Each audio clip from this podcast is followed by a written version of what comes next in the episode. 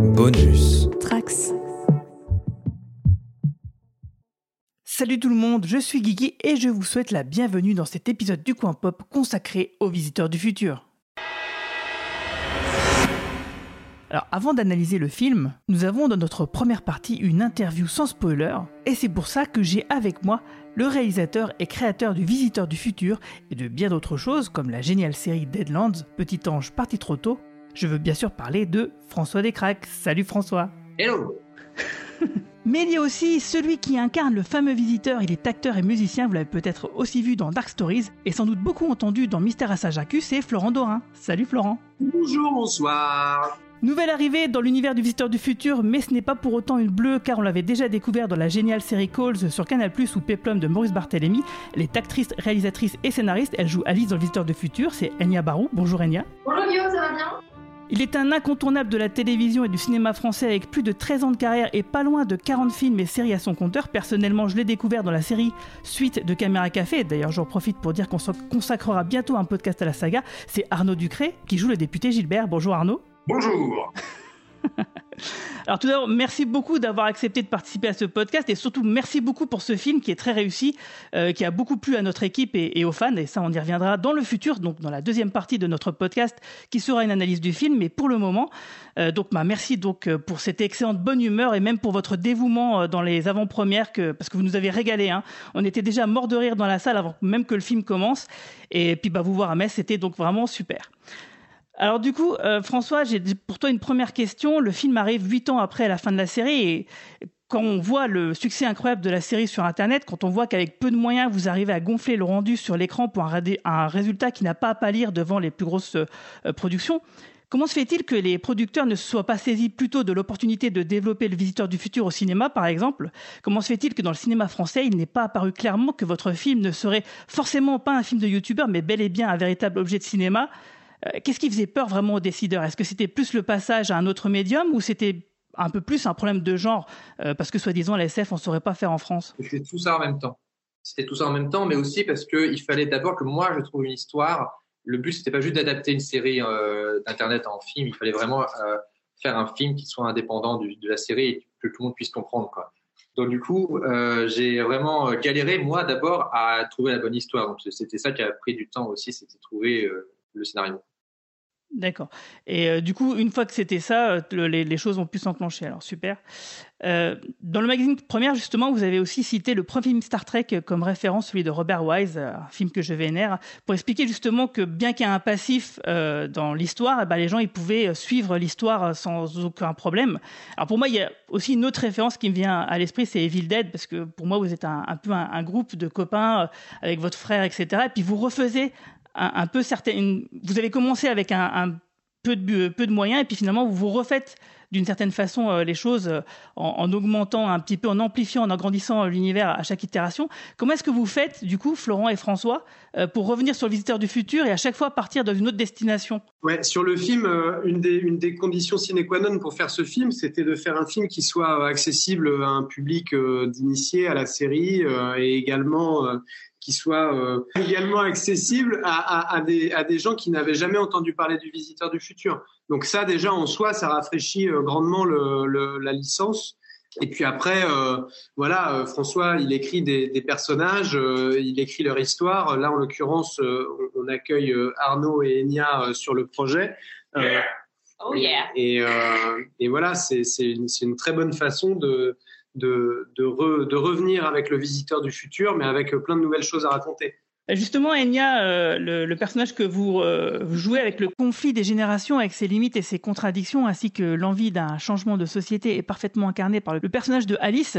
Du coup, euh, qu'est-ce que vous vous êtes dit lorsque vous avez découvert le rôle? Parce que Le Visiteur du Futur est un film très drôle, mais qui pose quand même de vraies importantes questions. Ouais, ouais, je suis d'accord. Mais non, mais j'ai trouvé que c'était, euh, même si le film n'est pas vraiment, il n'est pas fait pour qu'on fasse la, la la morale aux gens ou que ce soit une leçon sur l'écologie. Je pense que c'est bien que le, le, le, fil rouge du film ce soit ce postulat-là. Après, le, le, postulat de l'écologie, c'est dans le Visiteur du futur déjà en 2009. Donc, euh, donc euh, voilà, on a, François n'a rien réinventé, n'est-ce pas, en faisant cette histoire d'écologie en 2022. Euh, regardé BFM et voilà. voilà. Moi, je suis très, euh, je suis très contente de jouer un personnage militant, engagé sur pour cette cause-là, qui en plus est une cause super actuelle, encore plus aujourd'hui qu'à l'époque où le Visiteur a été créé. Donc, 2009, c'était un peu de la science-fiction. Aujourd'hui, c'est la réalité. Donc voilà, je trouve que c'est des c'est une héroïne moderne euh, qui, euh, qui, est, qui est dure, qui mène son combat et en même temps elle est, très fragile, elle se bat contre son père et elle, elle a encore beaucoup besoin de lui. Donc c'est une polarité que j'aime bien dans ce personnage. Voilà. Mm, mm. Et justement, bah, vous, Arnaud, euh, qui avez une longue et riche carrière dans la comédie, donc par exemple dans Parents mode d'emploi ou Adopte un veuf, mais aussi dans le drame avec des films comme Un homme ordinaire ou Mensonge, comment est-ce que vous avez appréhendé votre rôle ici, qui est quand même très porté sur ces deux aspects? C'est-à-dire qu'il il y a à la fois de la comédie, mais aussi du drame en, une seule et même œuvre. Et est-ce que c'est une chose si courante selon vous? Comment est-ce que vous l'avez vécu? Euh, Disons que dans les comédies, la plupart du temps, ça démarre d'un drame. Non, je, je, je me pose pas toutes ces questions. Je, les, les, les, drôles, ce sont les, les, les, vecteurs comiques, ce sont euh, le visiteur, ce sont tous les euh, tout ça, ce sont tous les tous les personnages qui tournent autour de, de moi où j'ai pas, moi je suis, je, je, je, joue la situation euh, premier degré et, et voilà, je, je joue ce, ce, Gilbert totalement dans le présent. Il ne se soucie pas de, du futur et, et je joue pour la situation. À partir du moment où vous jouez pour la situation, il n'y a pas trop de soucis à, à, à, évoluer dans les émotions avec le personnage. Oui, en fait, euh, oui, vous, vous, le jouez de, la même façon c'est vraiment l'écriture qui va amener soit le drame, soit la comédie. Si la, si la scène est comique, je ne vais pas m'amuser à amener du drame. Donc euh, c'est l'écriture de, de, de, François qui est très bien faite d'ailleurs et qui est très bien équilibrée et qui et qui il faut que le, il faut que le drame de cette euh, de ce, ce film Le Visiteur du futur soit très euh, très fort pour que tout autour ça tourne et que le château de cartes ne tombe pas. Sinon, j'ai une question euh, bah un peu pour tout le monde. S'il y avait davantage d'œuvres de fiction, de science-fiction qui se produisaient en France, en France, est-ce que vous pourriez en faire euh, bien que c'est un genre qui semble pas trop percé et qui mériterait euh, peut-être plus, quoi? Est-ce que c'est quelque chose que vous avez envie de porter quelque part? Oui, on a très envie de faire. C'est sûr que comme c'est une question pour tous ensemble, c'est important de, de, de pouvoir. Ok, ok. Alors on va faire chacun son tour. Non, non, mais c'est sûr que si le visiteur euh, euh, rencontre un public au cinéma le 7 septembre et que ça permet à d'autres créateurs comme nous qui ont des choses à raconter euh, au cinéma en faisant des films de genre, des films qu'on a moins l'habitude de voir, et que ça, ça, encourage les distributeurs, les producteurs à, à monter ce genre de film, tant mieux, parce que nous, on est persuadés qu'il y a un public en France pour voir ces films. Voilà, ça reste à vérifier le 7 septembre, mais on y croit, on, est fiers de notre film et, euh, et les premiers retours qu'on a du public euh, sur la tournée d'avant-première qu'on a fait, aussi bien des fans que des, des newbies, euh, eh bien, euh, c'est très encourageant. Je suis assez d'accord. Et sinon, bah, le Visiteur du futur est une version, une, euh, une, une œuvre très transmédia, et donc euh, j'imagine que ça doit vous faire plaisir de jouer avec les fans pour que ceux-ci puissent se poser des questions et élaborer toutes sortes de théories. Oui, oui, même si euh, je pense que je, comment dire, euh, j'essaye de faire surtout que chaque histoire soit indépendante et puis voilà, j'essaie pas de faire un jeu de piste euh, forcément dès le départ. J'essaie vraiment de, de, de, raconter chaque fois une histoire indépendante qui se complète avec une autre si on les met bout à bout. Mais voilà, le but du film, c'est que ce soit vraiment un film déjà. C'était ça, la, vraie difficulté. Et je posais ma dernière question. Ah non, ah non, j'en une autre avant. C'est à propos du personnage de Louise euh, qui est interprété par Audrey euh, Pirol, qui est un, personnage qui venait donc du, manga de la Brigade Temporelle, mais à l'origine, il me semble que la Brigade Temporelle, ça devait être une web série spin-off. Et du coup, est-ce que dès la conception du concept de la Brigade Temporelle, vous aviez en tête de caster Audrey? Non pas du tout. À l'époque, vraiment, quand on a eu la première idée de faire la Brigade Temporelle, c'était, on savait pas qui allait jouer dedans, quoi. C'est vraiment après quand on l'a designé dans le dessin, et après quand on a commencé à faire le casting, que, euh, que Audrey Pirot s'est imposé euh, comme choix, mais c'est arrivé beaucoup plus tard. Ok, alors du coup, voilà ma dernière question. Le film, ça, ça va être un succès, hein, c'est obligé. Hein. Moi, je vous le dis, hein, c'est sûr. Alors, on va passer directement à l'étape suivante. Hein. Est-ce que vous pouvez me balancer un scoop sur le prochain film du Visiteur du Futur, ou sur le prochain jeu vidéo, ou sur le prochain futur parc à thème du Visiteur? Parce que forcément, il y en aura un, c'est obligé. En fait, la, la prochaine étape, c'est les rideaux de douche. Les rideaux de douche. les rideaux de douche, oui, j'ai entendu ça. on fera les rideaux de douche et la comédie musicale en même temps. Et euh, voilà, peut-être qu'on pourra réutiliser les rideaux de douche pour la comédie musicale, mais en tout cas, on compte les faire en même temps euh, dès, euh, dès, dès, jeudi. Ok. Eh ben, ça sera dans ma salle de bain euh, dès que ça sortira, j'imagine chez Casto. Eh ben, merci beaucoup. Merci, merci à toi. Ciao. On va désormais se rendre dans l'époque de l'analyse du film, d'abord sans spoiler, puis avec.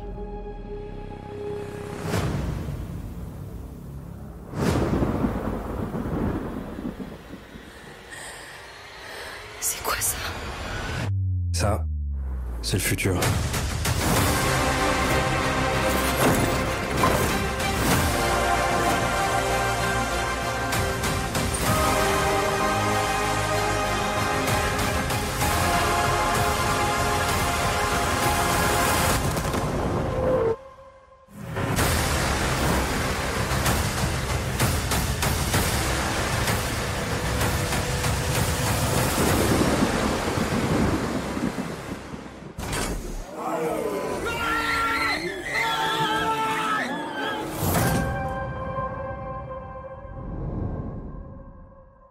Après notre épisode sur Camelot l'an dernier, on revient pour un podcast en présentiel avec l'équipe de Metz pour parler à chaud d'un nouveau film français très attendu. Alors c'est un peu mon docteur Castafolt à moi, cinéphile, membre du Blogueur Cinéma Club de Metz et que vous avez déjà entendu plusieurs fois ici, c'est Benjamin. Salut Benjamin. Salut, salut. On l'a entendu aussi plusieurs fois ici, bah c'est mon Raph à moi, euh, souvent en retard, en galère avec les meufs, mais c'est aussi un comédien, scénariste, musicien avec des idées plein la tête, c'est Carlos. Salut Carlos. Salut, ça va? Il dit toujours salut d'une façon mielleuse, t'as remarqué, hein, c'est bizarre. C'est ça le- la base de son problème avec les meufs, je pense, du coup.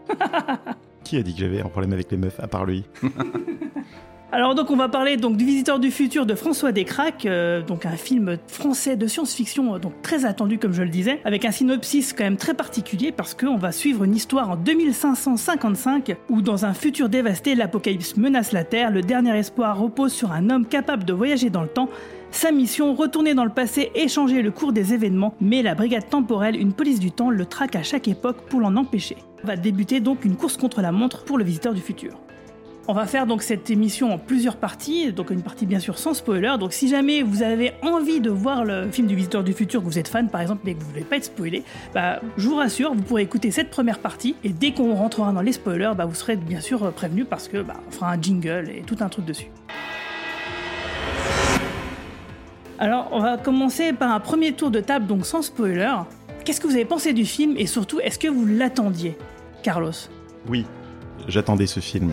Parce que j'avais eu la chance en 2009 de suivre le, début de la web série et de voir euh, comment elle avait évolué. Et euh, ce, film s'inscrit, pour ceux qui connaissent la série bien sûr, hein, ce film s'inscrit tout à fait dans ce qui a été fait euh, sur la web série euh, et d'une fidélité incroyable euh, à tout point de vue. Benjamin, toi, est-ce que euh, tu connaissais Visiteur du Futur? Qu'est-ce que tu as pensé du film? Alors, bah, pour répondre à tes deux questions en même temps, euh, donc non, je ne connaissais pas le Visiteur du futur. Enfin, je connaissais, je connaissais de nom, mais je n'avais jamais regardé. Euh, donc j'arrivais, euh, j'arrivais dans la salle de cinéma. euh, j'ai fait, partie des 4 ou 5 personnes qui ont levé la main quand, quand le réalisateur a demandé s'il y avait des gens qui ne connaissaient pas le Visiteur du futur. Et moi, ça m'a bien fait marrer. j'ai passé un bon moment. Il faudra probablement encore un petit peu de digestion pour avoir un avis complet, mais je pense que cette digestion va arriver dans la, dans la demi-heure, voire l'heure qui, qui arrive. Ouais, c'est vrai parce qu'en fait, on sort tous les trois donc de la- l'avant-première de Metz. Donc à cette avant-première, il y avait Florent Dorin, euh, Arnaud Ducré, il y avait donc euh, François Descraques, le réalisateur, et il y avait Vincent Tirel qui était aussi présent. Donc ils étaient tous euh, très très drôles, mais surtout ce qui est intéressant, c'est quand même, il faut savoir que le film a été tourné donc en Moselle, principalement à Uckange et dans la région de Metz. Et donc du coup, dans la salle, il y avait aussi donc des personnes qui avaient joué dans le film, euh, notamment euh, des petits gamins euh, qui- qu'on a vus, qui étaient là, et donc ils sont venus ensuite rejoindre l'équipe, se présenter à nous, et c'était vraiment très très sympathique. Et surtout, l'ambiance de la séance était vraiment très cool parce qu'ils nous ont quand même bien mis dans le bain avec plein de blagues. Ils étaient à fond, les gars. Euh, franchement, moi j'ai trouvé cette séance rien que vraiment très inspirante et vraiment ça donnait, euh, je pense, euh, envie à, ceux qui ne connaissaient pas la série. Donc, ouais, ils étaient peu nombreux en fait. hein. C'est vrai qu'à un moment, François demande qui connaît le visiteur du futur, qui ne connaît pas le visiteur du futur. Et ouais, il y a 5-6 personnes qui ont levé la main, dont toi, Benjamin. Et là, c'est vrai que la salle était remplie de fans. Donc il y avait des bonnes ondes, on a vraiment vécu une bonne, une bonne séance. Et pour ma part, bah, moi c'est pareil, euh, le film je l'ai adoré. J'ai une histoire aussi un peu particulière avec cette série parce que moi je me souviens très bien, Carlos, quand on écrivait euh, Bertrand Keftorian au tout début, euh, on avait parlé de cette série. Moi j'avais vu que les, premiers, les deux premiers épisodes, puis euh, tu m'avais- tu m'en avais reparlé, et puis tu- moi je, t'avais dit ouais, ouais c'est bien, mais bof quoi. Tu dis mais si si, continue de regarder, tu verras, ça, ça devient encore mieux après. Et je me souviens une soir, un soir, on, était euh, chez quelqu'un à écrire euh, le deuxième épisode, et du coup on s'est enfilé euh, une partie de la saison 1 avant qu'elle soit terminée, avant que c'est donc c'était la ouais, à peu près on a gardé une dizaine d'épisodes quoi. Et c'est vrai que je dis ouais effectivement c'est vraiment très très classe quoi. Donc euh, j'ai accroché depuis ce soir là quoi. Oui, donc tu parles de, de comédie de science-fiction et effectivement, euh, c'est ce qui nous a tout de suite plu, euh, à la fois le, le jeu avec euh, le fantastique en lui-même, euh, le voyage dans le temps, hein, et cet humour particulier qu'a la série depuis le premier épisode et qu'on retrouve complètement dans ce film, euh, avec ce ton, comme disait Benjamin tout à l'heure, euh, de YouTube, c'est ça? Ouais, youtubeur, ouais. En même temps, euh, comme c'est des youtubeurs, c'est assez logique qu'il y ait ce ton- ce ton-là, mais voilà, moi qui, qui, regardé euh, Golden Moustache, euh, voilà, qui, interviennent eux aussi dans le film, enfin on sent que c'est tous des potes, hein, et qui font, qui font tous un peu, qui s'inspirent les uns les autres, je trouve. Donc moi, pas, même si je connaissais pas, j'étais pas tellement surpris parce que ce ton-là, je le, connaissais. Et, voilà, donc c'est sûr que ça marche. Après, c'est moi qui ai plutôt l'habitude de le voir dans, plutôt des, petits sketchs. Là, le voir sur grand format, mais je sais pas, peut-être pas non plus qu'on part tout de suite sur, sur de l'analyse, mais toi, parfois je me disais, il faut, euh, il faut vraiment que ça mitraille pour que ça, pour que ça, que ça, ça, reste fonctionnel en fait. Ce modèle-là, c'est vrai que le film démarre très fort, on se marre tout de suite vraiment bien dans, dans le film, mais du coup, moi, mon ressenti, euh, c'est un peu à chaud, l'attaque, je balance, euh, c'était que dès que ça retombait en intensité humoristique, euh, moi, j'ai senti des petits, des petits moments de, de, voilà, de ventre mou, euh, parce que, parce que toi, moi, ça me donnait un petit peu l'impression qu'il fallait que ce soit euh, un genre de Cité de la peur ou y a-t-il un flic dans l'avion? Il fallait que ce soit tout le temps, tout le temps, tout le temps. En fait, oui, la- la- je pense que le début du, du film t'a un peu induit en erreur. Parce qu'effectivement, la série, justement, est, alterne ces, euh, ces moments très très drôles et ces moments dramatiques. Il y a même des moments ultra dramatiques qui sont euh, avec des beaux cliffhangers, euh, vraiment comme on aime, tu vois, donc avec des prises de risques scénaristiques qui sont vraiment. euh, bah, qu'on n'a pas l'habitude de voir en France, en fait, et en- encore moins à, ce niveau-là. Je veux dire, quand tu as une série de youtubeurs à la base, parce que donc on le rappelle, François Descraques, il, tourne avec euh, son ami d'enfance, euh, Florent Dorin, avec euh, Raphaël Descraques, son frère, euh, à la base, et les mecs, ils ont commencé avec une pauvre un pauvre caméscope dans un parc. Avec, euh, avec zéro moyen, quoi. Genre, euh, nous, on, on prend une caméra, on fait un truc dans le, dans le parc et c'est pareil, tu vois. Sauf que, euh, à, force de. Ça se voit que c'est déjà des gens très talentueux, parce, et surtout au niveau de l'interprétation et de l'écriture, parce que, ok, ils ont pas de moyens, ok, ça se voit que, bon, bah, les gars, ils font ça avec 3 francs 6 sous, mais ça se voit qu'ils ont une vraie envie derrière et un vrai talent qui, qui, qui fait qu'on dépasse ça en tant que spectateur sans aucun problème.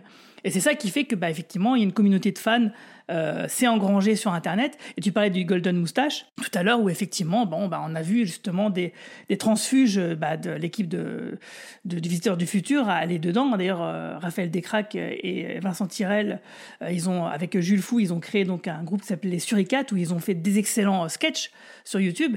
Et cet humour YouTube, ben, quelque part, une de ses sources principales, ça reste le Visiteur du Futur, parce que Visiteur du Futur, c'est 2009. Donc euh, YouTube n'existe que depuis 4-5 ans à ce moment-là. Euh, YouTube n'est pas encore le succès, euh, enfin, n'a pas le statut qu'a eu YouTube dans les années 2010. En 2009, moi, j'ai lancé ma chaîne. Il n'y avait rien, quasiment, les gens, ils postaient leurs trucs pour pouvoir avoir la capacité de montrer des vidéos à d'autres, mais ils ne se disaient pas, je vais faire une chaîne YouTube. Ils se disaient pas encore à ce moment-là, c'est un vrai canal qui va me faire vraiment, vraiment connaître. Un petit peu comme ça, mais ça restait très amateur, tu vois. C'est vraiment que dans les années 2010 euh, où c'est arrivé, et donc du coup, le Visiteur du Futur est un des précurseurs de, de tout ce mouvement-là, finalement, et a donné le là, a donné le ton qui peut-être caractérisait l'humour YouTube entre guillemets dont tu parlais tout à l'heure et c'est pas du tout péjoratif hein, de dire ça c'est simplement qu'effectivement c'est une façon de faire et peut-être qui, qui fait aussi euh, qui porte la génération en fait cette génération là de 30 enfin ils sont trentenaires euh, maintenant euh, qui ont regardé donc euh, ouais, tu parlais des nuls tout à l'heure la cité de la peur. Enfin il y a tout ce- puis aussi les, les animés euh, japonais les mangas. Enfin on sent toute cette influence que nous on connaît bien qu'on a digéré également. On sent que eux ils ont baigné là-dedans et ils ont créé un truc très français avec des inspirations euh, qui viennent d'ailleurs et qu'ils ont très bien digéré. Et c'est ce qui donne ce ton vraiment unique et qui est donc très très bien retranscrit dans ce film là qui du coup ça fait plaisir justement que ce soit réussi à ce point là en fait Alors euh, oui, je suis pas tout à fait d'accord avec toi parce que oui, c'était très basique euh, au début, les premiers épisodes, mais dès le premier épisode, quand le visiteur apparaît, le- l'effet spécial a été vraiment oui c'est vrai. bien, très très bien travaillé, et ses apparitions étaient toujours euh, le visu crédible. C'est-à-dire que c'était, je me demandais toujours, mais comment ils ont pu bosser avec si peu de moyens les effets spéciaux de son apparition qui est si bien réussi et, et- bien sûr euh, qu'on retrouve dans le film bien entendu. C'est une belle, ge- une belle gestion d'After Effects euh, Ouais. dès 2009, euh, c'est vrai. Non, mais oui, quand je parlais de talent, c'est ça en fait. C'est euh, le, fait d'utiliser un, un logiciel. alors, on, on imagine, je dis n'importe quoi, je sais pas si c'est After Effects. J'imagine que c'est After Effects parce que c'est le logiciel le plus répandu pour ça. Mais c'est le fait de l'utiliser à bon escient comme ça, de générer, de créer, des, puis même des, effets sonores aussi. Donc effectivement, euh, il y a peu de moyens, mais ça coûte pas cher euh, de créer un bel effet sonore quand tu as un ordinateur en fait. C'est simplement, c'est- le talent qui compense en fait le manque de moyens. Et c'est un très bon exemple que tu cites là. Oui, le talent au niveau de la réalisation, parce que tout de suite, euh, il y avait des, je me rappelle de certaines scènes très très très rapides de, de cuts comme ça, avec des panneaux qui apparaissaient pour nous expliquer certaines choses, qui marchaient très bien au niveau de la dynamique, même si c'était des épisodes de 4 minutes. Euh, autre chose aussi, tant, tant qu'on on parle du, du bon vieux temps, Évidemment, tous les comédiens ont progressé depuis le début de, de la web série, mais ch- celui chez lequel ça se voit le plus, ça reste Raphaël. Raphaël Descraques, tu trouves? Bah, Moi, j'ai toujours trouvé très bon, en fait. Il a vraiment autre chose que ce qu'il avait au début. Et puis tant mieux. parce Ah que oui, le rôle est différent. Non, mais ça- ça- même dans son jeu, il est beaucoup plus fin qu'il l'était euh, lors du premier épisode, quoi. Ah oui. Il Alors, est- gros néophyte que je suis de base, là, je sais, du coup, je sais pas de qui on parle parce que je connais pas les noms des acteurs par rapport à leur personnage. Alors, en fait, Raphaël Descraques, qui joue Raph, donc euh, Ouais. son prénom, c'est quasiment le même. Euh, c'est euh, le l'acolyte du visiteur du futur et du, du professeur Castafolt. En fait, lui, il vient de 2000, euh, 2010-2012. Il vient de cette époque-là, en fait. Et il est resté dans le, visiblement. Euh, bah ça, on, on va en parler euh, tant qu'on y est. On, va, on est dans un podcast qui parle de voyage dans le temps. On va aussi voyager dans le temps et on va repasser en revue les différentes saisons. Euh, on va parler donc de cette saison 1. D'ailleurs, j'ai les DVD qui sont ici. Donc le résumé, il est très simple. hein. c'est retrouver Raph, un jeune homme dont le quotidien se trouve bouleversé par l'apparition d'un étrange visiteur du futur qui cherche à empêcher la fin du monde. Alors en fait, lui, au tout début, euh, il, dit des trucs vraiment farfelus. Il lui dit de pas jeter une canette dans une dans une poubelle, des trucs vraiment ridicules, de pas manger un sandwich parce que sinon il va lui arriver. C'est que des trucs farfelus. Et en fait, on se rend compte au fur et à mesure. On va pas trop spoiler le- le- les récits quand même des, des saisons de, de- pour les gens qui voudraient découvrir, par exemple. Mais euh, du coup, on, on se rend compte que voilà, en fait, il veut empêcher la création de la police du temps et il est persuadé que Raph est une personne qui est impliquée dans la création de cette police temporelle. Et donc, du coup, il fait tout pour essayer de l'en empêcher avec des trucs euh, vraiment, euh, des excuses vraiment saugrenues. Et en fait, euh, les premiers épisodes, c'est beaucoup des, gags un peu unitaires, que rétroactivement, ça donne une histoire, ça donne, il y a un lien. Mais le lien, il apparaît vraiment au bout de une bonne, poignée d'épisodes. Donc au début, c'est très drôle, c'est très, voilà, un peu comme Camelot, hein, finalement. Tu vois, c'est des trucs, des gags finalement, et puis ça va devenir quelque chose de plus gros. Et donc on a cette police temporelle qui est déjà installée dans cette saison 1, mais elle est déjouée, elle n'existe plus. Je ne veux pas raconter pourquoi, hein, de toute façon, ça serait un, peu dommage. Et donc cette saison 1, on- en fait, ce qui s'est passé, c'est que euh, François Descraques, il s'est adjoint. Il y a beaucoup de gens qui ont voulu travailler avec lui, euh, qui lui ont proposé des services gratuitement. Et c'est pour ça que en fait, la série, elle s'est upgradée euh, d'épisode en épisode. Et ce qui fait que bah, les gens, ils se sont dit, ouais, putain, il se passe quelque chose, quoi. Et ils, ont, ils avaient envie d'en être. Et puis la saison 2, donc en fait, finalement, donc Raph devient l'acolyte du Visiteur du Futur. Et euh, en 2010, ils essayent donc, donc créer des missions et d'empêcher d'autres personnes de faire d'être à la source d'autres catastrophes. Donc euh, il y a Mathéo qui se rajoute, euh, un, gars que tu as pu voir qui est dans la brigade temporelle. C'est pour ça qu'il y a un, passif entre les deux qu'on devine, même s'il n'est pas vraiment expliqué. Des choses comme ça. Donc ils empêchent tout un tas de catastrophes. Ils rencontrent des méchants, entre guillemets. Il se passe plein de trucs. Après, il y a la saison 3 qui s'appelle Les Missionnaires, où donc on voit l'apparition. Ah non, c'est pas l'apparition de Constance, elle, apparaît déjà en saison 2. Mais en fait, dans la saison 3, elle a un rôle vraiment important parce que, en fait, si tu veux, il y a un groupe concurrent, entre guillemets, du Visiteur du Futur qui essaye d'empêcher euh, des catastrophes, sauf qu'on se rend compte que le mec qui est derrière tout ça, en fait, il a une, plus envie de pouvoir. Lui, ce qu'il cherche, c'est vraiment le pouvoir, donc euh, il crée des catastrophes qu'il annule après pour, euh, tu vois, pour euh, asseoir son truc. Il se passe des choses assez dramatiques dans cette saison-là, qui fait que le visiteur du futur veut se séparer de Raph, et donc en gros, sans lui dire pourquoi, sans lui dire au revoir, euh, ni rien, quoi. Et dans la saison 4, du coup, Raph, il essaye justement de retrouver le visiteur du futur, donc en allant dans le futur, donc il y va avec sa copine de, l'époque, quoi. Et il se retrouve coincé dans le futur, parce qu'en fait, euh, le visiteur n'a plus la capacité de voyager dans le temps à ce moment-là. Et donc il reste coincé dans, ce futur lointain, il se passe tout un, tas de péripéties qui font que c'est la merde et que du coup la police du temps va se reformer suite à donc c'est qui reprend donc les rôles le, les reines donc les, les, missionnaires quoi qui de, qui vont se transformer donc en police temporelle. Donc du coup on revient quelque part à un statu quo antérieur qui est euh, la base du visiteur du futur et aussi, alors je ne sais pas si vous l'avez lu, mais il y a aussi un roman qui se passe tout de suite après, qui s'appelle La Meute, qui a été écrit par Slimane Beroun, donc euh, qui joue le professeur Henri Castafolt, et qui euh, donc aussi euh, écrivain, qui a aussi écrit un magnifique roman, euh, un thriller fantastique qui s'appelle Les Yeux, que j'ai adoré. Hein, je vous le conseille. Il est sur Audible en version audio. Il est vraiment génial parce qu'il lit lui-même les bouquins. Il est vraiment super. Et donc ils ont écrit un bouquin qui s'appelle La Meute, en fait, euh, la meute, il, est intéressant parce qu'il nous montre la jeunesse du visiteur du futur en flashback. Il nous introduit le terrier, donc tous ces enfants qu'on voit dans le film, euh, Belette et tous les enfants, etc., Mulot, etc. Donc euh, on, comprend d'où ça vient, le rapport qu'il y a entre le visiteur et ces personnages-là. C'est dans ce roman-là. Euh, et comme je le disais en, en, off tout à l'heure, c'est que bah, c'est que Slimane, donc Baptiste Beroun, qui a écrit le, bouquin et qui l'a lu parce en version audio, donc euh, il est sur Audible. Je vous le conseille vraiment parce qu'il est incroyable. Déjà, Ce mec a une voix magique. je trouve qu'il est, c'est un très bon narrateur, mais surtout, il interprète très bien les autres personnages. C'est-à-dire que quand il, il fait la voix du visiteur du futur, il fait la voix de Raph, on les entend presque. Il cherche pas à les imiter, mais c'est presque comme s'il arrivait à les imiter sans les imiter. Tu vois ce que je veux dire? C'est que son interprétation est tellement juste qu'il arrive à jouer les autres personnages, autres que le sien. Donc euh, ce roman est très intéressant pour comprendre les origines du, visiteur du futur. Et ensuite, on a donc euh, la, série de, de mangas, La Brigade Temporelle, écrit par, euh, bah, François Descraques et dessiné par Guillaume Lapère. Donc c'est un petit manga en trois tomes chez Ankama qui est vachement bien parce que donc il fait aussi suite à tout ça. Parce que dans la meute on voit aussi la brigade temporelle qui essaye d'arrêter le visiteur.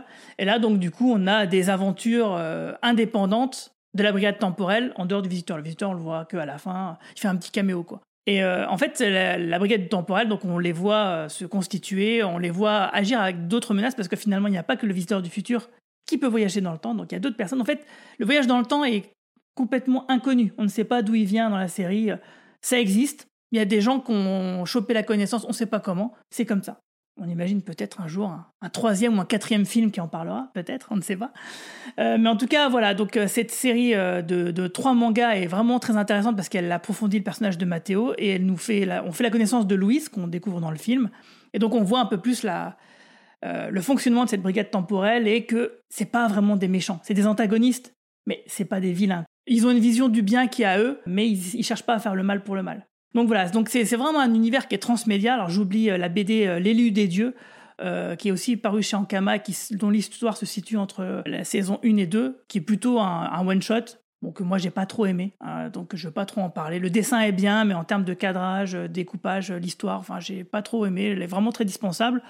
Mais si vous êtes vraiment fan, je pense que vous pouvez la lire sans problème. L'artiste qui dessine, il dessine bien. Donc voilà, ça, ça fait le job, quoi. Et donc voilà, donc c'est vraiment une œuvre très transmédia qui fait qu'on comprend très aisément, en voyant les, les personnes pr- présentes dans le public des avant-premières, bah, l'engouement et l'attente qu'il y avait pour le visiteur du futur. Et donc voilà, je vais arrêter ce long tunnel et Caro, je vais te demander, tiens, c'est quoi ta saison préférée, toi? Je crois que c'est la deuxième. Ouais, pourquoi? Parce qu'il y a une accélération dans le développement, euh, justement, euh, l'aspect antagoniste et la complexité. Euh, aussi, il me semble que c'est là où commencent à apparaître certains, combats qui sont plutôt bien menés, avec des cascades et des, effets. déjà, les effets spéciaux dans la web série, il y en avait de plus en plus et toujours aussi crédibles. Et le moment où les combats apparaissent, ils sont toujours crédibles, avec toujours ce fond d'humour crétin qui fait quand même la force du visiteur du futur et, et ces petites blagues potaches, mais potache YouTube, maintenant j'ai un mot pour le définir, euh, qui, euh, qui font quand même le... Comment dire c'est, c'est, eh, c'était, Les mecs, c'est super bien fait, quoi. Voilà, c'est nickel, même au niveau de la réalisation. Non, mais c'est vrai que le peu de moyens, on voit que les mecs, ils ont pas de moyens à l'écran, mais on voit qu'ils le compensent tellement bien. C'est, je veux dire, qu'est-ce que ce mec ferait, imagine, avec un, un vrai gros budget de ouf? Ça serait, tu vois, je veux dire, quand tu dis ça, euh, parce qu'effectivement, les, les scènes de combat dès la saison 2, si tu veux, Benjamin, euh, il y a un groupe de cascadeurs qui, euh, qui allait voir donc François Descraques qui leur a proposé euh, leur service. Et donc, du coup, ils ont fait, euh, ils ont fait du, HK, quoi, de- des, des- combats à la hongkongaise, tu vois. euh, donc, euh, bon, ça se voit qu'il manque de pratique, certains, tu vois, non Raph, mais c'est à un moment, il refait un truc à la Jackie Chan avec une chaise, euh, mais, mais quand même, je veux dire, ça, ça le fait quand même, tu vois. Mais alors, par contre, euh, moi, je suis un peu étonné parce que vous dites, euh, on aurait bien voir ce qu'il ce qu'il ferait s'il avait de la thune. Euh, c'est quand même pété d'effets spéciaux le, le film qu'on a vu. hein. parce que là, j'ai l'impression que ça pourrait laisser planer le sous-entendu que c'est toujours fauché, mais on n'est pas du tout dans un truc fauché. C'est un film de science-fiction français euh, avec un, un budget que je serais curieux de connaître d'ailleurs, euh, parce que euh, bah, parce que il se passe quand même euh, à, à l'écran, il y a quand même de, de sacrés de sacrés moments. C'est une très bonne question parce qu'en fait, euh, effectivement, il y a des très bons effets spéciaux qui sont Ah oui, ils sont vraiment, vraiment réussis, crédibles. euh, du début à la fin, j'ai pas vu, j'ai pas vu de loupé vraiment. Non, il n'y a pas de loupé. On va dire, il n'y a pas de loupé, Sérieux. Si on reparle de Camelot, hein, bon, voilà. mais. Alors, ok, très bien. Qui, ça- à mon avis, a eu plus de budget, quand même. Il y a quand même quelques fonds verts à la fin. Si je veux pinailler, quand même. Mais ceci dit, tu as raison, hein, Benjamin, de le souligner. euh, le nuage qui est la menace principale, donc c'est pas vraiment un spoil parce qu'on le voit dans la bande-annonce, il est très crédible, les décors sont très crédibles, les costumes sont pas mal. Je le trouve, le, moi, le, le nuage, je trouve qu'il est, c'est, c'est intéressant parce que c'est, euh, euh, le- voilà, qui sont, qui, qui étaient dans les premières images du film, hein, donc encore une fois, c'est pas un spoiler, et c'est dans la, enfin, c'est dans la bande que j'ai pas vu. Il est, moi, je le trouve cartoonesque, mais, mais réussi quand même. C'est-à-dire que tu te dis, ça fait pas ça une, une centrale nucléaire qui, qui, qui, qui, explose. Mais euh, ben, je sais pas, ça, ça, c'est, peut-être bête de dire ça comme ça, mais ça m'a fait rentrer dans une, un peu dans, dans, le, dans un état d'esprit. Ce nuage qui est très central dans le film, il y a, il y a, une, il y a une esthétique, des couleurs étranges. Euh, c'est pas, que- enfin voilà, il, est- ouais, je- il y, a, il y a quelque chose en tout cas. Mais il y a toujours une esthétique un peu euh, de manga, de- d'animé japonais, moi je trouve là-dedans, qui fait qu'effectivement on accepte tous les trucs qui pourraient nous paraître un peu fous. On les accepte, on les accepte euh, facilement. Mais alors, alors justement, Il y a quand aussi même- beaucoup de Mad Max, hein, et Oui, c'est vrai, ouais, tout à fait. surtout avec, on en a, tu en as parlé maintenant, les enfants du terrier qui font penser aux enfants perdus dans Mad Max 3. Mad Max 3, le au-delà du- tonnerre. Ouais, c'est ça, ouais. Il n'y a pas du tout. Alors, parce qu'attends, dôme, ouais. Du dôme la, référence, c'est- Mad Max, les- parce que les enfants perdus, c'est euh, euh, Peter Pan. Non, non, il, il parle. euh, parle des enfants perdus qu'il y a dans Mad Max. D'accord, ok, mais le terme. Dans un terme. Oui, oui, le terme Voilà. vient de, de Peter Pan. ouais, ouais. Voilà, c'est c'est le film avec Tina Turner, euh, Ouais. euh, qui est, moi j'ai bien aimé. enfin bref, mais en tout cas en termes de budget, moi je connais pas le budget, mais c'est sûr que c'est un petit budget parce que la société. Alors déjà, on est très content parce que bon, la région Grand Est, la région de Metz euh, inspire Metz, tout ça, donc 5-7 en force les gars, Mhm. euh, a donc euh, bien contribué à la coproduction, à la- ils ont aidé donc euh, à, à faire ce film, mais c'est Pyramide Production euh, qui donc est derrière le film. Et Pyramide Production, en fait, c'est une petite société euh, qui fait des documentaires en réalité. Ils font pas beau. Enfin, j'ai pas vraiment vu de, de films euh, de fiction. Donc en gros, si tu veux, euh, c'est euh, ils ont fait à peu près 80 films documentaires en collaboration avec les chaînes de télé françaises. Donc euh, c'est pas un gros studio quoi. Tu vois, c'est pas un truc à la Luc Besson en fait. Donc le budget, il doit être, oui, alors effectivement, ça doit être conséquent, mais est-ce que c'est plus conséquent que euh, un, un gros téléfilm de France 2, par exemple? Je suis pas certain. Moi, je suis persuadé que le mec, François Descrates, il l'a prou- prouvé de- sur YouTube, c'est qu'il est capable de démultiplier euh, à l'écran euh, l'impression euh, de, de moyens. Tu vois?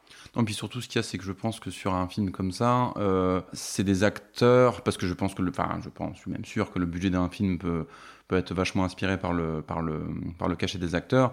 Et là, en l'occurrence, je sais pas si cette, cette, cette bande que j'ai envie de qualifier de petits jeunes, qui ont, qui ont, qui ont notre âge, en fait, hein, mais qui ont, du fait de à la fin du, à la post générique, on voit le premier plan du premier épisode euh, du Visiteur du, futur, donc on se sent euh, un petit peu comme si c'était des copains, quoi. Et, euh, et donc je sais pas à quel point ces mecs-là maintenant se font, se font des gros cachets, ou s'ils sont encore dans cette espèce de, logique créatrice où ils se disent on va aller au bout du truc, etc.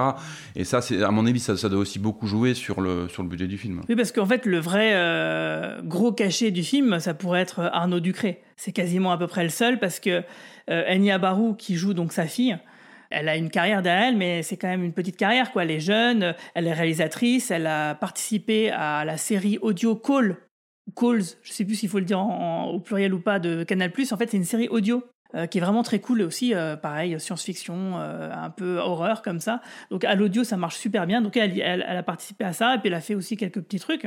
Mais c'est clair qu'il n'y a pas de grosse rosta, quoi. Il n'y a pas Christian Clavier dans ce film. Donc effectivement, ça joue beaucoup sur le film, mais aussi il y a, il y a peu de décors. Mais les décors du coup sont bien faits, mais il y en a peu. Les décors du futur sont quand même euh, vachement, euh, vachement fouillés, euh, vachement, vachement complexes. Il y a Oui, mais beaucoup de, beaucoup de, de, de costumes. euh, c'est parce que dans le futur, il y a quand même le- leur, leur bureau, le bar, euh, tout- toutes les scènes où ils sont. Bah, certes, dans la rue, ils ont dû trouver des endroits. Ouais, mais regarde, par exemple, tu vois, pour faire les, les- la, la majorité des costumes, ils sont peut-être allés à Emmaüs, hein, tout simplement, tu vois. Donc... ah ouais, mais bon, après, il faut quand même une direction artistique. Oui, non, mais je suis d'accord, je suis d'accord, t'as as raison, hein, j'exagère quand je dis ça. Mais ce que je veux dire, c'est que euh, c'est c'est clair que moi, je pense que le budget ne doit pas être foufou, quoi. Euh, parce que tout simplement, c'est une petite boîte de production, c'est une petite copro. Donc, euh, ouais. Et il faut espérer que du coup le film fonctionne. Donc on compte sur vous les auditeurs hein, pour aller voir le film en masse, pour qu'il y ait un gros succès, pour qu'il y ait une suite avec un putain de budget de ouf, quoi, parce qu'il mérite vraiment les gars. Oui, d'ailleurs, je voulais rebondir, euh, je suis à côté de la plaque, mais c'est pas grave, sur ce que tu disais tout à l'heure.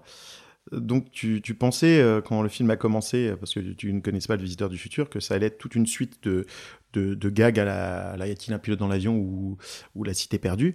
Et euh, la C'était de Cité de la la peur, c'est parce qu'à cause des enfants. Voilà. Les enfants, la Cité perdue, les enfants perdus, tout ça. T'étais mélange, perdu. J'étais un peu perdu.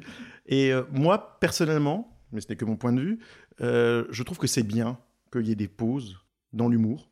Parce que sinon, on est gavé si on est toujours en haut. Je pense qu'il faut qu'il y ait des descentes pour qu'il y ait des montées.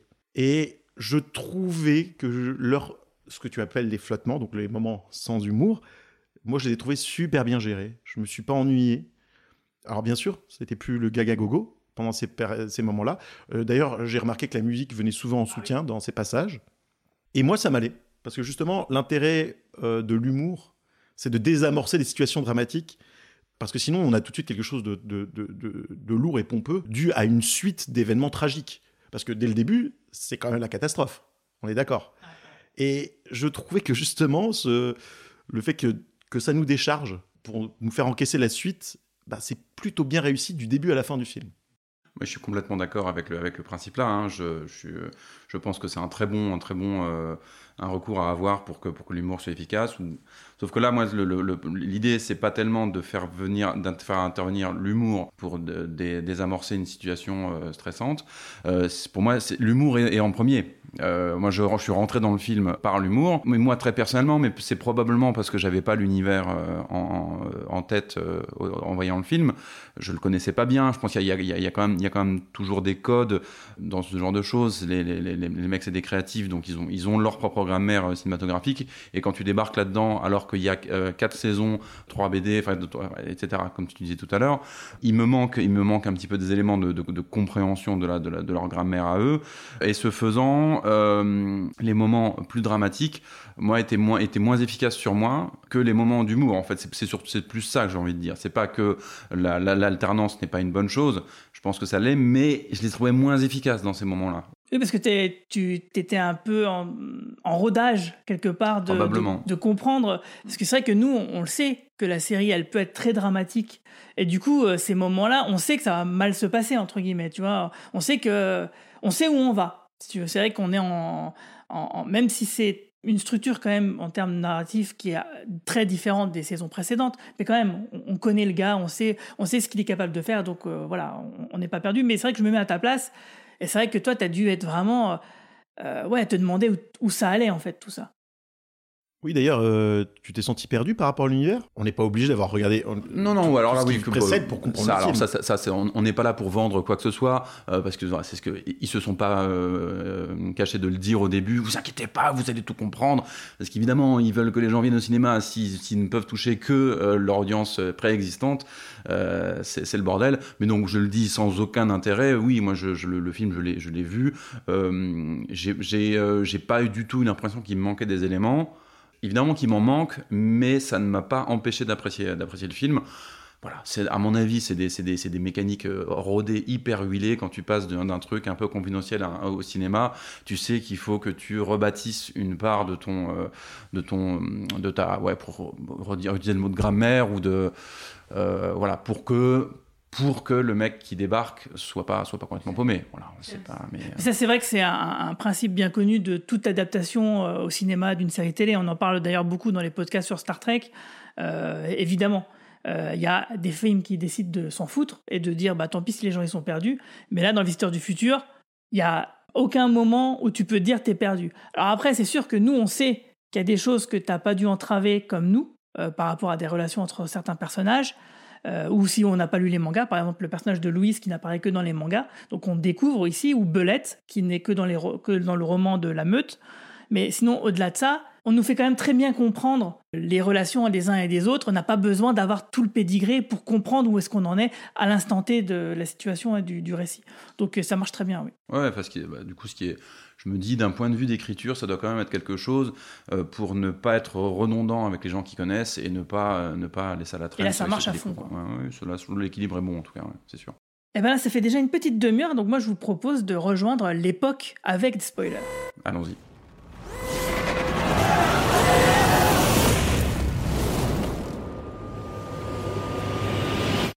Je viens du futur. Si vous ne m'écoutez pas, voilà ce qui va se passer.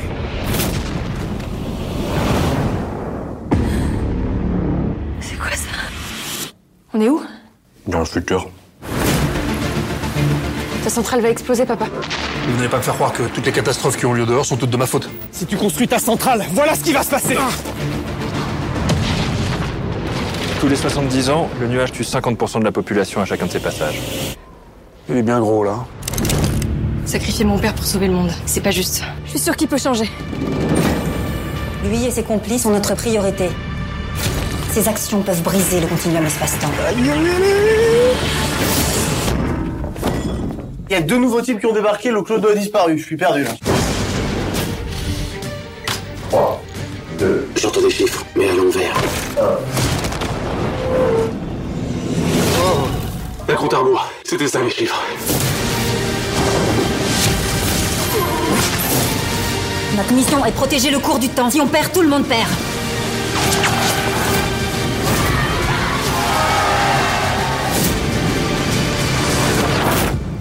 Tout a une fin. Même le monde. Vous inquiétez pas, il aura pas le temps de me voir venir. Oh putain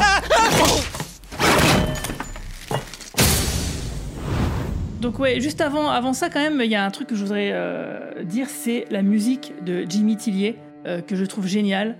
Euh, J'étais ravi d'entendre les notes du thème du Visiteur du Futur dès les premières secondes. Ça m'a fait vraiment plaisir. Donc on voit les logos des productions qui apparaissent. Donc on a le logo Grand S qui apparaît en gros à un moment, ça m'a fait bizarre. Et mais on, passe à travers le fameux nuage dont tu parlais tout à l'heure, Benjamin. Et on a donc cette fameuse musique. Et toi, Carlos, t'en penses quoi de cette musique? Elle est, elle est classe, on est d'accord? Ouais. Tu disais que les musiques d'Astier étaient classe. J'avoue que moi, je les kiffe pas trop. En revanche, je trouvais que là, pour l'accompagnement du film, les musiques étaient nickel. Euh, sachant que bien sûr, il y a des moments sans musique, mais on les. Comment dire La musique sert vraiment le propos, je trouve, dans le film. Euh, ce... Ah, on est avec spoiler un peu là. Ce moment où ils sont, où ils traversent euh, le futur euh, dans leur camionnette à la Mad Max euh, et où on a juste euh, ce petit passage de, musique à la radio et où personne ne parle. Ça dure pas longtemps, mais c'est vraiment très bien. On, on a l'impression d'être dans la voiture avec eux. Mm, mm. C'est vrai. Euh, moi, je vais plutôt faire quand même un, déroulé un peu chronologique euh, donc des scènes. Donc, au début, on commence par donc une centrale chelou, une centrale à fusion nucléaire, fission, on ne sait pas. Enfin, une, centrale chelou qui n'existe pas, une, technologie qu'on connaît pas. Donc là, visiblement, ça a pété. On tombe sur le duo de youtubeurs justement donc euh, comment il s'appelle? McFly et Carlito. Voilà c'est ça. Donc ils sont maintenant très connus euh, parce qu'ils ont fait des vidéos avec le président. Euh, et donc du coup mais je les ai moi je les ai trouvés quand même très justes dans leur rôle. Bon ils ont un tout petit rôle on les voit qu'au début 5 minutes. Donc ça va très bien et ils ne prennent pas la tête Euh, mais je les ai trouvés quand même plutôt bons hein, pour ce qu'ils avaient à faire ils étaient bons quoi Ouais, moi fait- j'étais, euh, c'était, euh, excuse-moi, mais j'avais peur quand j'ai vu que c'était Marc Fly et Carlito parce que moi, ce qu'ils font sur YouTube, je trouve que Oui. c'est imbuvable. je suis pas client non plus Et euh, mais là, bah là, il est bien dirigé et dans une scène vraiment, enfin, c'était vraiment super drôle. Cette scène d'intro était vraiment super drôle. Le, le, le, le gag du visiteur du futur qu'on n'entend pas derrière la vitre alors qu'il est en train de faire son topo, c'était vraiment super réussi. Et du coup, c'était la bonne surprise. Je, je, je, je suis passé de ah merde, c'est McFly et Carlito ah, oh, ok, c'était cool. Donc voilà, pour leur euh, pour leur crédit en tout cas. Oui, d'ailleurs, j'en profite pour rebondir euh, sur l'homogénéité du jeu d'acteur du film. Euh, j'ai trouvé tout le monde très bon. En tout cas, j'ai trouvé que, y que tout le monde était au niveau et que c'était assez homogène. Ouais, moi, il y a, y a- y a toujours un truc, je sais pas si c'est le Même, même cinéma les enfants. hein. Alors que d'habitude, Euh, rappelez-vous pour Camelot, comme j'avais du mal avec les enfants, là, ça allait. Là, c'était crédible. Mais vas-y, euh, je t'ai interrompu. Non, non, mais euh, le, je, trouve que moi, j'ai trouvé parfois des petites faiblesses de, jeu, euh, mais qui étaient vraiment sur la corde raide. C'était pas non plus des moments où tu te dis, là là, ça, ils ont complètement déraillé. Des moments où ah, ça manque un, un chouille de justesse, mais, mais voilà, absolument rien de catastrophique. Mais ça, je pense que c'est, voilà, c'est, c'est le jeu, quoi. En tout cas, ouais, cette scène, euh, elle, est, elle est très drôle. Euh, donc après, il y a la brigade temporelle qui arrive. Donc, donc, bref, de toute façon, la mission du visiteur, euh, elle échoue. La centrale explose. Euh, gigantesque explosion nucléaire, euh, bon, qui fait très animé, hein, du coup. hein, Un nucléaire magique, ouais. Ouais, c'est clair, nucléaire magique. Un peu. À un moment, tu sais, il y a une espèce de de cercle autour de l'explosion. Moi, ça m'a fait penser tout de suite à Evangelion. Euh, bah, c'est voilà, c'est parce que je suis formaté comme ça. Tu vois, je vois un- une, une explosion, je vois un cercle qui se fait. Pour moi, c'est Evangelion. Voilà. Et moi, le nuage qui avançait me faisait penser à, ben, au magicien d'Oz, euh, à l'ouragan du début. là. Ah oui, c'est vrai. Il y a, il y a un petit truc comme ça. ouais. Euh, donc en fait, euh, du coup, bah, qu'est-ce qui se passe, c'est que euh, on va suivre donc du coup le personnage donc euh, d'Arnaud euh, Ducré qui joue donc euh, c'est un député, je crois. Enfin, en tout cas, c'est un homme politique qui s'appelle Gilbert qui va signer donc avec des Chinois et plusieurs corporations donc la construction de cette fameuse centrale nucléaire. Donc en 2022. euh, qui sera donc à l'origine de la catastrophe quelques décennies plus tard, et quelques siècles plus tard, donc qui va créer ce fameux nuage qui détruit tout et qui revient tous les 70 ans pour buter la moitié bah, des gens qui sont présents. Et là, visiblement, il est tellement gros qu'il va buter tout le monde. Quoi. Donc euh, là, c'est euh, enjeu maximal. Euh, là, si le visiteur échoue, il n'y a, plus rien. Il n'y aura, pas, de suite. Tout simplement. Et donc, du coup, dans cette scène où en fait il fait une, conférence de presse, hein, tout simplement, il y a donc sa fille qui, joue, qui est jouée par Enya Barou, qui joue donc le rôle d'Alice, et qui l'interpelle et qui lui dit Ah, mais en fait, votre société il y a des trucs, des, des technologies euh, qui sont, alors du coup pour les Chinois, je sais pas si les Chinois, obsolètes. qui sont obsolètes, mais en même temps, les technologies françaises dans le nucléaire, elles sont, euh, je sais pas si elles sont obsolètes, mais elles sont, c'est pareil, elles ont aussi 30 ans d'âge euh, et on va quand même construire des centrales maintenant. Donc que ce soit chinois ou pas chinois, peu importe, c'est le problème reste le même. et donc du coup, on comprend voilà qu'il y a un affrontement, une opposition père-fille. et qui du coup bah, fonctionne très bien. Je sais pas ce que vous avez pensé de ces deux acteurs qui sont du coup des nouveaux venus acteurs et actrices des nouveaux venus dans l'univers du visiteur, mais moi, Arnaud Ducré, que je ne connais pas beaucoup, en fait, même s'il a fait pas mal de films, pas mal de séries, comme Par en mode d'emploi, des trucs comme ça. Il joue euh, l'agent Lontarin dans le film Gaston Lagaffe de PEF. Enfin, il fait plein de petits trucs comme ça. En tout cas, il, voilà, il a une carrière que moi, j'ai jamais eu d'incointance, donc j'ai jamais vraiment vu ce qu'il faisait à part de manière épisodique, et je l'ai toujours trouvé plutôt drôle. Et là, je l'ai trouvé vraiment très drôle, et surtout très touchant, en fait, très crédible. Bah, très juste. Très, juste, ouais, très très juste. Ah, Benjamin est peut-être pas d'accord? Non, j'ai pas de, j'ai pas d'avis tranché sur le, sur, sur ces, sur ces, euh, sur ces personnages-là. Euh, disons que ça aurait pu, ça aurait pu être beaucoup plus casse-gueule, parce que le rôle euh, du, du quadragénaire cynique qui en a rien à foutre et qui veut juste gagner du pognon, ça peut être vraiment casse-gueule. Et je trouve que ça reste, euh, ça reste relativement bien écrit. Ils, auraient pu être, aller un tout petit peu plus en, complexité pour, euh, pour expliquer. Je, trouve que le personnage de la fille est, plus caricatural, par exemple, dans, dans en effet son, son, son, style de vie où elle, c'est le personnage. Le personnage est ce personnage-là, c'est-à-dire qu'il ne se ment pas elle-même. Hein. Elle, fait, elle fait du, militantisme, mais, euh, mais c'est son père qui lui paye son loyer, donc elle est dans une espèce de, logique de ne pas être dans la, dans la vie réelle. Je fais des guillemets, ça se voit pas parce qu'on n'est pas à la télé. Et du coup, c'est cohérent, c'est juste, mais euh, je, la trouve je le trouvais un peu trop, un peu ce personnage. Pas dans son jeu, mais dans, la manière dont le personnage est écrit. Voilà, la, petite, la petite fille paumée, euh, fille à papa dans la fiction, euh, je trouve pas qu'il y ait tant de personnages comme ça, en tout cas sur la, cause écologique, où justement toutes ces contradictions sont énumérées et font partie du personnage et du récit en réalité.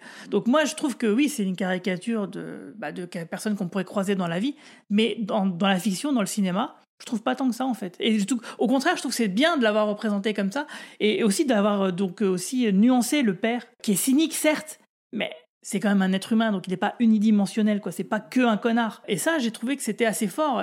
Et du coup, tous ces dilemmes un peu moraux euh, de, euh, comment dire, où on oppose quelque part euh, l'idéalisme slash la réalité, le quotidien, pour faire simple, bah ouais, je trouve que c'était plutôt bien rendu quand même. Par rapport à l'ensemble du film, ce qu'on peut dire, c'est que le scénar est limpide.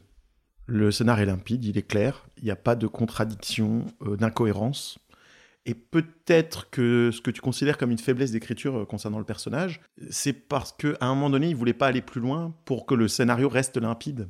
Donc je pense qu'à un moment donné, on est obligé de passer par des archétypes pour que la situation reste claire, parce que, il faut le dire, il y a quand même pas mal de personnages qu'on aborde dans ce film. Et, euh, même s'ils ils sont très crétins, pour certains, euh, parfois c'est les situations qui le sont, ils sont pas, comme tu disais tout à l'heure, Guigui, ils, sont, ils n'ont pas une seule teinte on voit qu'ils sont tous un peu plus complexes que ça, même le plus gros des crétins.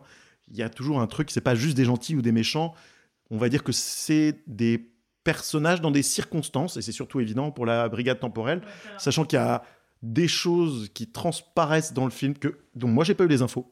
Mais il y, a, cette relation entre Constance et le visiteur du futur. Il y a carrément un truc entre eux qui est particulier. Ah mais si, si, mais si, on, ça on le sait dans la saison 3 et saison 4, en fait, alors, oui, ça peut Est-ce que euh, ce dont parle Carlos, ça, ça t'a percuté, euh, Benjamin? Bah, j'ai ce truc là où elle se corrige, elle, elle, le tutoie à un moment donné, puis elle se corrige, elle le vous voit. Euh, je me suis dit, en effet, il se passe quelque chose. Mais de toute façon, moi, je pouvais pas tellement euh, me poser de questions à réfléchir parce que je me dis, euh, les infos, je les ai juste peut-être pas parce que j'ai pas vu le, parce que j'ai pas vu la série. Donc moi, j'ai quand même vachement laissé le film me, passer dessus comme ça. J'ai- été plus passif que je peux que je peux être actif en regardant d'autres films parce que là, je savais que je, voilà, je, je, je, rentrais dans un univers par la, voilà, par par la petite porte, donc ou le grand écran comme on veut. Mais, euh, mais c'est sûr que par contre, ces subtilités-là, euh, au-delà du fait que le, le film est drôle, que les personnages sont, sont, sont, sont attachants et que ça m'avait déjà donné envie de regarder la, la, la série, euh, bah, du coup, il va y avoir cette curiosité qui va ça, va, ça va être rigolo pour moi parce que ça va être une sorte de prequel en fait, ce que je vais ça, voir. ouais, Donc ça va ouais. être, euh, voilà, ça va être- Oui, parce qu'en fait, effectivement, le personnage de Constance, donc qui dirige la brigade temporelle, euh, on sent qu'elle a un passif et qu'elle est très rancunière envers le visiteur. C'est très dans, la, dans le film, on nous dit voilà, c'est parce qu'elle le traque depuis longtemps. On peut s'arrêter là. Mais sauf que dans la série, en fait, il y a plus que ça. Il y a, il y a, une histo- il y a un amour euh, qui n'est pas rendu, quoi. Je veux dire, euh, Constance, elle en pinçait pour le visiteur et elle s'est fait un peu euh, bêcher. quoi. Et ça se voit dans Et le ça film. se- et ça se- oui, bah, à un moment Parce que- qu'ils finissent dans les bras l'un d'autre à un moment donné. Ah, on a dit sans spoiler. Ah non, c'est bon. Si, si, on est dans les spoilers, c'est bon, on peut y aller. Et euh, même si on fait dans le désordre, hein. de toute façon, c'est eh, c'est un podcast temporel, donc on parle de la fin au début, euh, pas de problème. Et donc, ouais, euh, il y a plein de, de choses comme ça qui sont. qui- moi, je trouvais qui fonctionnaient parce qu'effectivement, tu peux avoir deux niveaux de lecture, quoi. Un niveau de lecture euh, basique, je regarde le film, et puis, bon, bah, quand tu connais, tu sais un peu, un peu plus ce qui se passe, quoi. Et donc, en fait, donc, bref, euh, qu'est-ce qui va se passer? C'est que, du coup, le visiteur du futur, il a le même plan que Alice, c'est-à-dire qu'il veut voler l'ordinateur portable donc du député. Oui, soyez en passant, je, je tire mon chapeau pour les deux potes écolos de, Ah oui. de sa fille qui De sont Alice. vraiment très drôles. Des vraies et, et qui, à nouveau, euh, Ouais. sont dans cet humour potage de, de la série, mais c'est quand même autre chose que les personnages qu'on voit habituellement. Donc, ils il rajoutent un peu de fraîcheur dans l'humour. Ouais, tout à fait. Oui, oui, oui. Ah, Quand l'autre se met la, la carte SD dans le cul. euh, Et puis, alors, à 60 gigas. Hein. Ouais, ça va, 60 gigas. Eh, moi, la carte. Et vous savez euh, combien je fais la carte euh, SD là pour le podcast? C'est 120 gigas. Alors, c'est bon, quoi. Du moment que tu te la mets pas dans le cul, Ouais, a priori. Enfin bref, donc euh, du coup ouais c'était plutôt pas mal et ça va foirer euh, parce que la brigade temporelle bien sûr va arriver et du coup bah, le visiteur va emmener donc euh, Gilbert et Alice dans le futur, dans son époque à lui et où ils vont découvrir donc à quel point c'est la merde. Mais j'aimerais qu'on s'arrête quand même sur le Sur Mathéo, pourquoi il loupe le visiteur au début? Ouais La par exemple tire? ouais. Non, c'est vous, vous regardez la série pour le savoir. Voilà, ouais, est-ce que tu te posais la question? C'est vrai que le personnage de Mathéo, on, sent, on le sent ambivalent. Alors attends, Il- ra- rappelle-moi Mathéo. Alors Mathéo, c'est celui qui a un, cache-œil. D'accord, ouais, ouais. Euh, alors, il, il le loupe. en fait, Attends, au début, c'est lui qui empêche Louise de tirer sur le visiteur du futur en ouais. déviant euh, son tir. il va toucher le- la, la jambe de Gilbert. Quoi. Ouais, mais encore, encore une fois, euh, toi, tu, tu, tu rentres forcément dans le film avec un, avec un autre regard quand tu sais que qu'il te, te manque euh, euh, quatre saisons, euh, trois bouquins, deux mangas et un, bouquin, quoi. Donc, euh, voilà, ce sera des choses que je vais découvrir et ce sera, ce sera très bien. Voilà, c'est que tu le regardes forcément avec plus de légèreté, le film, quand tu le, découvres comme ça, quoi. Ouais. En fait, oui, Mathéo, simplement, qui faisait donc partie à un moment donné de l'équipe de la team du visiteur dans les saisons 2 et 3. Euh, avant qu'il se passe un, certain événement que je ne vais pas te spoiler. Ah bah non. Parce qu'il est quand même bien, c'est- cet événement, justement. C'est la euh, partie spoil du film, mais pas spoil de la série, parce qu'il y a un type qui a pas vu le. Voilà, c'est compliqué trop, là. Mais hein, pas mais- trop. Ouais, exact. Ouais, ouais, je suis, je suis... Puis, de toute façon, on se dit, euh, la majorité des gens qui écoutent ce podcast, à mon avis, ils connaissent les deux. Et puis si c'est pas le cas, bah, ça leur donnera envie de voir la suite. Et De toute façon, c'est sur YouTube, les gars. hein, Sachant avez- qu'on peut regarder le film, oui, c'est- c'est- tout est sur YouTube. Donc, vous Sachant aller, qu'on hein. peut regarder le film vraiment, euh, comme l'a dit Benjamin, il n'y a pas de problème euh, sans euh, avoir vu les- les- la série, puisque le, le film a sa, sa propre histoire et que dans le film, on nous explique déjà ça. Euh, les personnages euh, parlent entre eux et, ils expliquent euh, certaines choses au fur et à mesure du film. Et justement, Ça, c'est- le, c'est c'est le- très bon. quand on est dans le futur, donc on redécouvre, on découvre le personnage de Raph, donc qui est joué par Raphaël Descraques, et justement, qui est un personnage parfait pour l'exposition, euh, surtout dans ses échanges avec le docteur Castafolt, donc euh, qui est joué par Slimane Baptiste Beroun, euh, qui est aussi génial, donc avec sa moustache, il revient. Donc c'est un robot, un professeur robot, c'est lui qui construit les machines à voyager dans le temps. Et ben moi, ça m'a fait vachement plaisir. Alors le visiteur du futur, oui, on sait. C'est un personnage qui est un peu inamovible dans son caractère. Il sera toujours le visiteur du futur. Par contre, les autres personnages, on sent qu'ils ont évolué. Donc on sent que Raph, la dernière fois qu'on l'a vu, donc en saison 4, ça se passe en, je crois que ça se passe en 2014. hein. Ok, euh, avec euh, le professeur Castafolt, le visiteur du futur, ils se sont dit c'est bon, on fait des missions, on empêche euh, la fin du monde et la brigade temporelle est à notre trousse. Ok, on s'arrêtait là quoi. C'était une fin ouverte cette saison 4. Et du coup là, on se rend compte de quoi? Bah Raph, ça fait 8 ans qu'il vit dans le futur.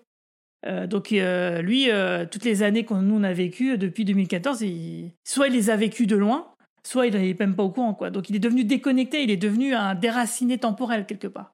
Et il vit donc dans le futur. Et moi, ce qui m'a fait vraiment mourir de rire, c'est un moment, donc Alice, elle lui demande ce qu'il faisait. euh, bah, avant, bah, il jouait aux jeux vidéo, et maintenant, vous faites quoi? Bah, J'ai toujours envie de jeux vidéo.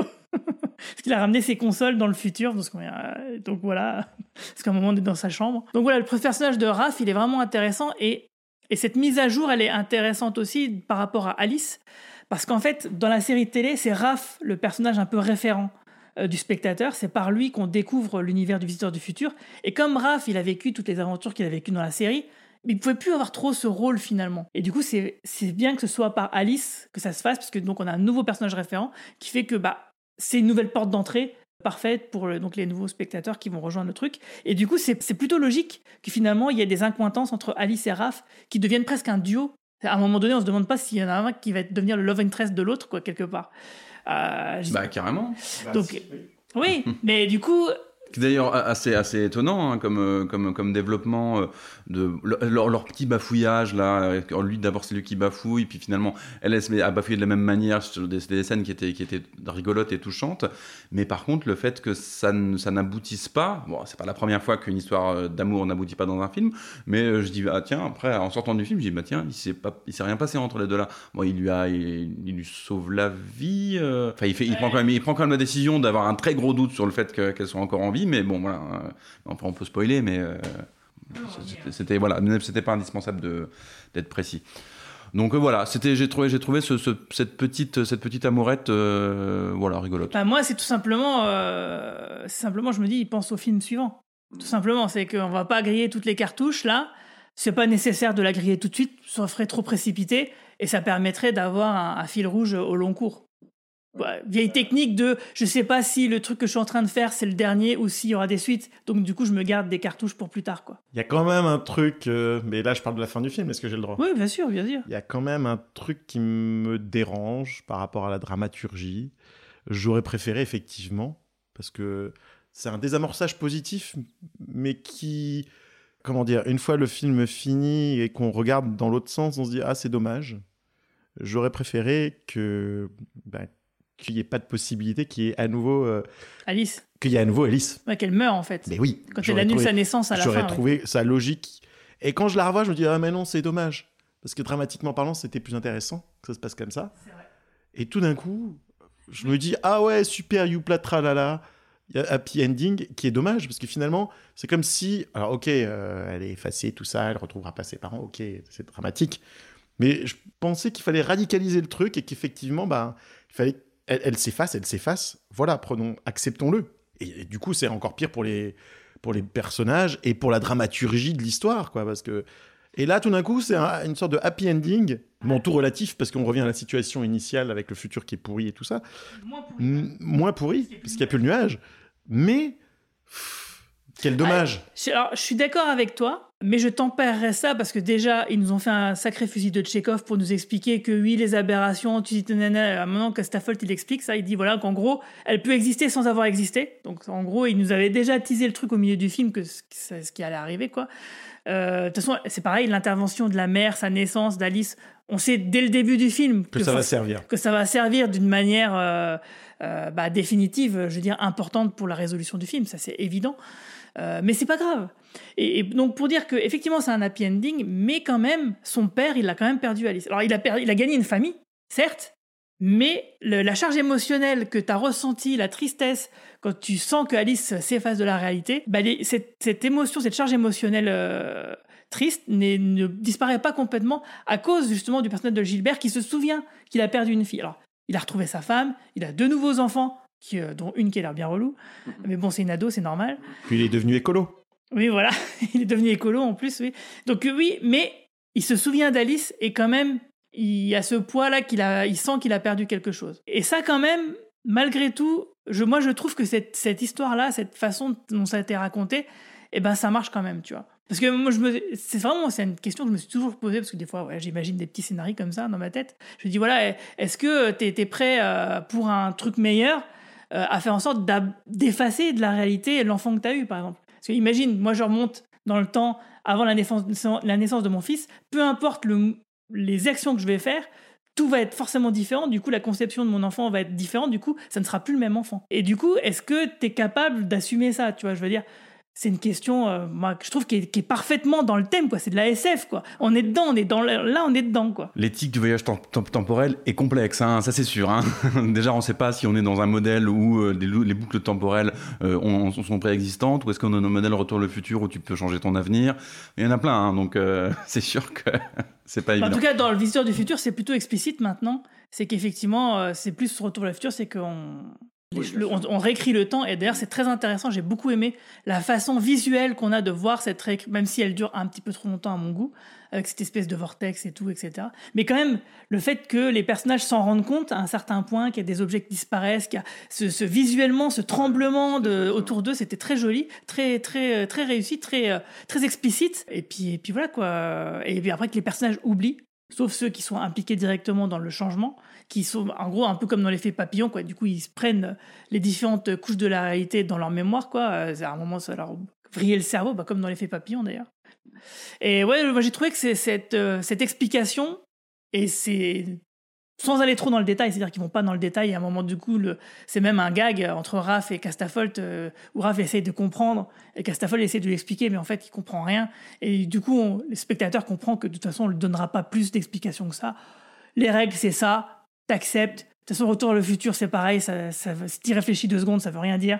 Donc euh, voilà, t'acceptes pareil. Quoi. Tu passes un bon moment, le film il est bien ne nous prenons pas la tête. Voilà, c'est ça, c'est ça le truc, parce qu'évidemment, il y a des films nettement plus prises de tête sur le, sur le voyage temporel, euh, mais qui du coup, euh, en l'utilisant moins, euh, de façon moins gimmick, je pense évidemment à, la, à l'armée des douze singes, où, là, c'est le bon exemple de la, de la, de la, de la boucle temporelle, où en fait, t'as beau voyage dans le temps, il, il a déjà eu lieu le voyage dans le temps que t'as fait, donc de toute façon, tu ne changeras pas le présent dans lequel t'es, parce que... Le voyage dans le temps fait partie du déroulé temps normal du temps. Fait. Et donc là, ce qui se joue dans ce genre de voyage temporel-là a des implications qui sont. Il faut réussir à jouer avec ça. C'est pas juste le voyage dans le temps, le, le, le, le gimmick du film. C'est ce que tu vas réussir à en faire dans la complexité du fait que de toute façon, c'est peut-être le personnage qui va comprendre que de toute façon on peut rien changer ou, d'autres choses. Alors que là, euh, quand tu es dans le voyage dans le temps à la retour vers le futur, c'est en effet beaucoup plus fun. Et, comme tu disais, il faut pas trop se poser de questions parce que rapidement tu commences à te dire ça fait pas trop sens en fait ce qui se passe. Donc voilà, c'est du fun et j'imagine que ça devait être extrêmement, euh, ça devait marcher extrêmement bien euh, sur le sur le sur le format des, des, de la série vu que voilà, il arrive, c'est un épisode et à la fin il repart, j'imagine en gros. Quoi. En, en, gros, euh, c'est c'est pas euh, ils vont ils cherchent moins à expliquer des choses que dans le film. Mm. là ils s'en foutent un peu dans, dans la série en gros hein. et, euh, ils ils s'en sortent toujours par une pirouette en disant de toute façon on n'y comprend jamais rien. Et de toute façon le, dans le film même c'est pas relou les explications non, c'est pas ben non parce qu'il n'y a quasiment pas. Il passe vite l'éponge là-dessus voilà on comprend qu'en fait Alice c'est un paradoxe. Elle, elle a existé sans exister parce que comme le dit Castafolt euh, si elle annule sa naissance, elle n'existe plus pour annuler sa naissance, donc du coup elle existe, donc voilà, ça tourne en rond quoi. Alors que Doc Brown nous a bien expliqué que ça c'était un paradoxe temporel qui pourrait aboutir à la destruction totale de l'univers. Et eh ben là ça aboutit pas du tout à la destruction de l'univers. Mais d'ailleurs, si, parce que quand il réécrit le, la réalité, il y a un moment où elle est détruite. D'où le vortex. Le vortex avec tout, tout ce qui est. Euh, Mais du coup, la conséquence, c'est que ça n'a pas détruit l'univers, c'est qu'elle existe quand même. Voilà. En gros, l'univers l'a expulsée de la réalité quelque part, mais elle est quand même dedans. Et, voilà, parce que sinon ça peut pas exister. Et voilà. Donc l'univers s'auto-corrige, tout simplement. Donc on, ne on va pas se prendre la tête, c'est comme ça. en fait... Mais c'était pas, c'était pas la question scientifique moi qui me posait problème. Hein. Moi c'était par rapport à la dramaturgie que une vraie perte, parce que oui, euh, bien sûr, lui il a perdu quelque chose, mais moi je trouvais que c'était plus sympa par rapport à, l'intensité de l'impact que tu as en tant que spectateur quand tu rentres dans une histoire. Euh, ben, quand, il se passe, quand, quand, tu perds un personnage aussi important, parce qu'il est important pour tout le long du film. C'est personnage référent. Hein, voilà, c'était cet impact-là qui, moi, qui m'a un peu frustré finalement. Si, si je devais euh, voir un truc qui m'a pas plu dans le film, je dirais que c'est ça. C'est parce que je pense que, à mon avis, euh, tout simplement, c'est que ce personnage-là, il est amené à durer dans d'autres films. Tout simplement, et je pense que c'est ça qui justifie euh, tout ça, parce que c'est vrai que l'actrice est bonne, euh, le personnage fonctionne bien, il y a une bonne alchimie entre tous les comédiens et les personnages, donc t'es toujours entre la logique et effectivement le jusqu'au boutisme, euh, boutisme du fait d'aller jusqu'au bout de l'i- l'idée, quoi, pour que ça fonctionne encore mieux, et le fait de dire ah mais oui, mais ce personnage il est quand même cool, c'est quand même dommage de ne plus le revoir voilà, euh, il y, a- il y a des choses des fois où dans le Visiteur du futur ils vont jusqu'au bout, euh, notamment pour certaines choses qu'on va pas spoiler pour Benjamin. Exactement. Mais, donc du coup, euh, je je, veux dire, vois, je vois de quoi tu parles. du coup, moi je pense que quelque part c'est c'est aussi l'idée de pas refaire la même chose quelque part, tu vois. J'y ai pensé, mais pas c'est pas, pas quoi. tout à fait la même chose. C'est pas toujours la- Hein tout à fait la même chose, mais en, dans, on, dans on voit, l'intention. on voit à quel personnage on se réfère dans, l'histoire, dans le passé. Et effectivement, euh, là, c'était quand même différent. Oh, c'était différent dans la situation, mais l'intention c'était la même. Donc du coup, ça évite d'une redondance quelque part. Parce que peut-être il l'aurait fait, on l'aurait dit. Ah Yon, t'as fait un peu la même chose que dans la série. Donc là, c'est pas le cas. Bon, je trouve, que- voilà, on peut en discuter. Hein. De toute façon, euh, on va pas réécrire le film. Le film, il est là, il existe, il est, il est très bien comme il est. Euh, euh, après, on peut déplorer certaines choses, mais c'est vrai que là, c'est vraiment pour pinailler, quoi. Mais toi, sur la, sur la mort, du, du- de, bah, la non-mort du coup de ce personnage, moi j'ai été par exemple beaucoup plus touché par la mort du robot, qui revient lui aussi en fait. Et Oui. moi j'ai j'ai dit waouh, c'était dramatique, c'était un personnage qui était, euh, que, j'aimais bien, et, euh, et j'ai eu le temps de bien aimer en, en, en 1h20, tu vois. où, je Et on, pas- on le voit pas beaucoup pourtant. et voilà, et, et quand il saute sur, le, sur, le, sur, la, sur le- la bombe, là, ouais. euh, La grenade. j'ai- ah, dur, enfin, toi, j'étais- j'ai trouvé que la scène était, était forte. Et du coup, bah là, un, un peu pour ce que tu, comme, comme ce que tu dis pour le, pour le personnage féminin, j'ai dit, ah, mais en fait, il est pas mort. Ah ouais, je me suis senti un peu arnaqué là, toi. Mais après, je sais pas, peut-être que dans Ah, la du coup, tu comprends mieux. Peut-être que dans la que dire, série, oui, bien sûr, chose. mais je comprends tout à fait. Mais peut-être que dans la série, on le voit, ce- on voit qu'il est plus ou moins immortel ou j'en sais rien. Non, c'est un forcément. robot, quoi. Oui, après, bah, un robot, tu te dis merde, il a quand même sauté sur une. Ouais, il est coupé en deux. Oui, non, Mm. mais si, oui. Moi, je me suis dit, je me suis dit, ouais, ils vont quand même pas oser le laisser mort parce que c'est quand même un personnage qui est emblématique que je trouve sous-utilisé dans le film parce qu'en fait, euh, c'est celui que je préfère. En fait, je, je suis très fan de, de Professeur Castafolt. Il me fait hurler de rire. Euh, avec sa moustache et, puis ses petites vannes et ses petits mugs. Et là, j'ai trouvé vraiment sous-exploité. Dans la série, il est encore plus drôle. Et euh, il- ça va plus loin. Son Ça, personnage par, est- par contre, si tu mets un, un moment dans le film avant de capter que c'est censé être un robot, ce mec-là. hein. Euh, D'ailleurs, Je pense que c'est fait exprès. on, on le découvre au même moment où elle, elle le découvre. Oui, que Alice le découvre. Parce qu'il il lui dit Oh, puis de toute façon, on a déjà un robot. Voilà, et là tu, tu commences à, à faire le truc, parce que je me dis, tiens, euh, et avec, son, avec son, son, son, son magazine de cul avec des robots dedans, je me dis, d'accord, il a un king chelou, tu vois, dans un premier temps. Et puis en fait, non, bah, d'accord, ok, c'est. Mais du coup, c'est bien. Moi je, moi, je trouve que ça- c'est bien parce que ça fait une blague. Euh, bah nous, on le prend comme une blague du style ah bah c'est un robot, il regarde des trucs de robot. Toi, tu le prends comme c'est une blague. Ah bah c'est un mec qui a, qui- qui a des penchants bizarres. Et du coup, ça marche dans les deux dans les deux cas. Et je trouve que c'est malin du coup. Parce que Ça marche, ça, ça parle aux deux publics.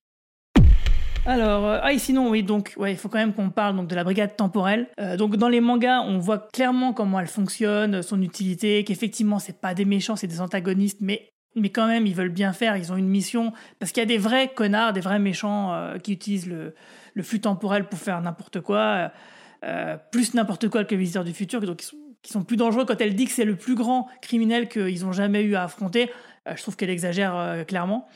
Euh, mais donc du coup, dans cette brigade temporelle, donc on a plusieurs personnages. On a Michel que j'adore, joué par Simon Astier. Il me fait pisser de rire. On le voit pas beaucoup. Non, on voit pas beaucoup, du coup. Mais J'avoue que pour moi, c'était anecdotique dans ce film. Ah, il est anecdotique. Parce qu'il est, il est déjà dans les. Dans les, Ouais, il, est dans la saison, il apparaît dans la saison 3, Les Missionnaires, et puis il a aussi un petit rôle euh, très drôle dans la saison 4. Et surtout, donc c'est un personnage très important euh, du manga, la brigade temporelle, euh, tout comme euh, Richard, joué par Ludovic, que je trouvais qui était le, pire personnage euh, sous-exploité. C'est-à-dire que Richard, dans les mangas et dans la série, c'est un gros beauf, un gros connard euh, euh, qui sort tout le temps des blagues un peu de cul. Enfin, il a toujours un penchant. Tu vois, c'est un gars un peu salace, tu vois, comme ça. Et là, je l'ai trouvé pas vraiment drôle. En fait, il a, un rôle fonction.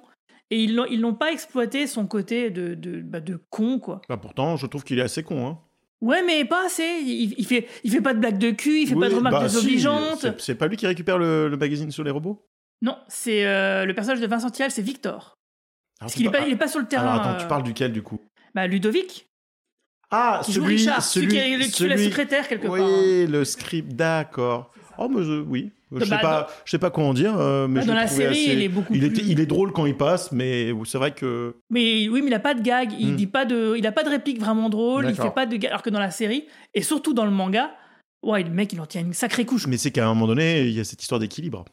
Par rapport à la durée du film.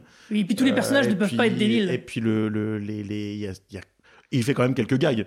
Il raconte quelques conneries. Eh, t'as vu, je t'ai mis le truc en même temps que tu le Oui, disais. ouais. Voilà. Tous- tous les personnages peuvent pas être débiles, mais on n'est pas loin quand même. hein. Je pense que c'est un peu le ressort du film Ouais. aussi. On est un peu dans Camelot, enfin dans l'esprit. euh, voilà, je suis entouré de crétins et. euh, Ouais, mais quand même, moi, Ludovic, il me faisait beaucoup rire, et là, du coup, moins. Mais heureusement, donc il y a Michel, Michel, euh, il me fait de rire. Et surtout, donc le Vincent, le Vincent Tirel, donc, euh, qui joue le rôle de Victor, donc euh, nouveau venu, donc, qui était euh, dans les Suricates avec euh, Raphaël Descraques, lui, il me fait, mais pisser de rire, quoi. Rien que quand il était dans la salle, quand il a présenté, quand il a fait ses gags avec le micro, sa face, sa gestuelle, je sais pas si t'as vu, il a une façon de bouger, d'être euh, spontané, euh, qui, euh, franchement, moi, je le trouve excellentissime. Et puis, c'est, il fait bien le. il- alors, il est drôle, mais lui, c'est un vrai méchant quand même, parce qu'il c'est quand même un. C'est un bourrin. C'est un gros bourrin. Mais lui, il, il- ça lui prend. Il a du plaisir, en fait, à faire ce qu'il fait, quoi. Euh, même quand il fait des trucs mauvais, il- ça lui fait plaisir, en fait. Lui, il aime bien tirer sur des gens, en fait. un personnage aussi, moi qui, m'a, qui, est, qui est, mm, très secondaire, qui est le, le chauffeur du père, qui a assez peu de dialogue, mais ça marche tout le temps, quoi. Ramirez, ouais, c'est vrai. Il est toujours. Il est toujours Alex Ramirez, ouais, qui joue le rôle de Fabio, ouais, donc le chauffeur. Ah, le, le- le chauffeur intrusif euh, qui met de la musique quand là ça devient gênant. Et, non, il y avait des, il y avait des, euh, des- des- voilà, des- des- des beaux moments avec lui. C'est vrai qu'on a eu quand même plusieurs euh, petits caméos. On a eu le caméo de, de Monsieur Poulpe, qui joue un survivant dans le futur, de David Mourier, euh, de euh, Kian Kojandi aussi, euh, qui faisait Bref. Euh, donc ouais, il y a eu pas mal de petites personnes comme ça, ça faisait plaisir. Alors, ils sont là pour juste une petite blague, une, une petite réplique à la con, mais franchement, ça fait Le plaisir. mec du Palmacho, là. Ah oui, comment il s'appelle Qui, qui- sa scène est géniale. C'est David Mercé, je crois, il s'appelle. Donc à quelle scène tu penses? Parce que là je la, je la remets pas. Le, le, Palmacho. le- le Clodo qui les voit arriver, qui se barre. Et qui s'est futur. fait tirer dans la jambe Oui, et oui, puis dit oui, Ah, mais je vous dis rien euh, si vous me soignez pas avant. Non, parce que là je suis un peu vexé maintenant, les gars. Ouais.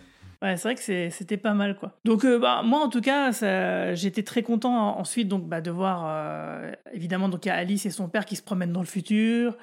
Ils se rendent compte, voilà, les zombies. Bon, super ah oui, bien fait, on n'a pas parlé des zombies. Les Des- zombies, des, zombies qui sont, qui sont tout publics quand même. Ils sont bien faits et en même temps ils restent tout publics. Ouais. Disons qu'ils sont, ils sont très réalistes, euh, très beau maquillage, très, très bien fait. Ils font peur un petit peu, mais pas trop. Mais disons qu'on les voit pas bouffer quelqu'un. Quand ils se font tuer, ça reste, ça reste acceptable. Donc, du coup, moi, mon gamin de 7 ans, euh, je vais l'amener, bien sûr, je vais l'amener voir le visiteur du futur parce qu'en fait, pour préparer le podcast, j'ai revu une ultime fois euh, tous les épisodes et bien sûr, il était avec moi. donc, il est devenu super fan euh, donc du visiteur du futur et, euh, et donc, du coup, oui, le film est plus tout public que la série, parce que par exemple, il y a moins de gros mots dans le film. Donc si vous amenez vos gosses, euh, voilà, vous inquiétez pas, c'est, je pense que c'est vraiment tout public. un gamin de 7 ans et demi qui a pas peur des zombies, il peut y aller. Oui, mais ça a beau être tout public, ils n'ont pas renoncé à, certains trucs qui, à une certaine forme d'humour français YouTube, voilà. Ils l'ont pas gommé. Ils ont gardé ça sur le grand écran, alors que je crois que c'est la première fois que je vois une vraie transposition dans un film de cet humour. D'ailleurs, maintenant que j'y pense. Ouais, t'as, raison, mais je trouve que il est moins frontal et un peu plus fin quand même.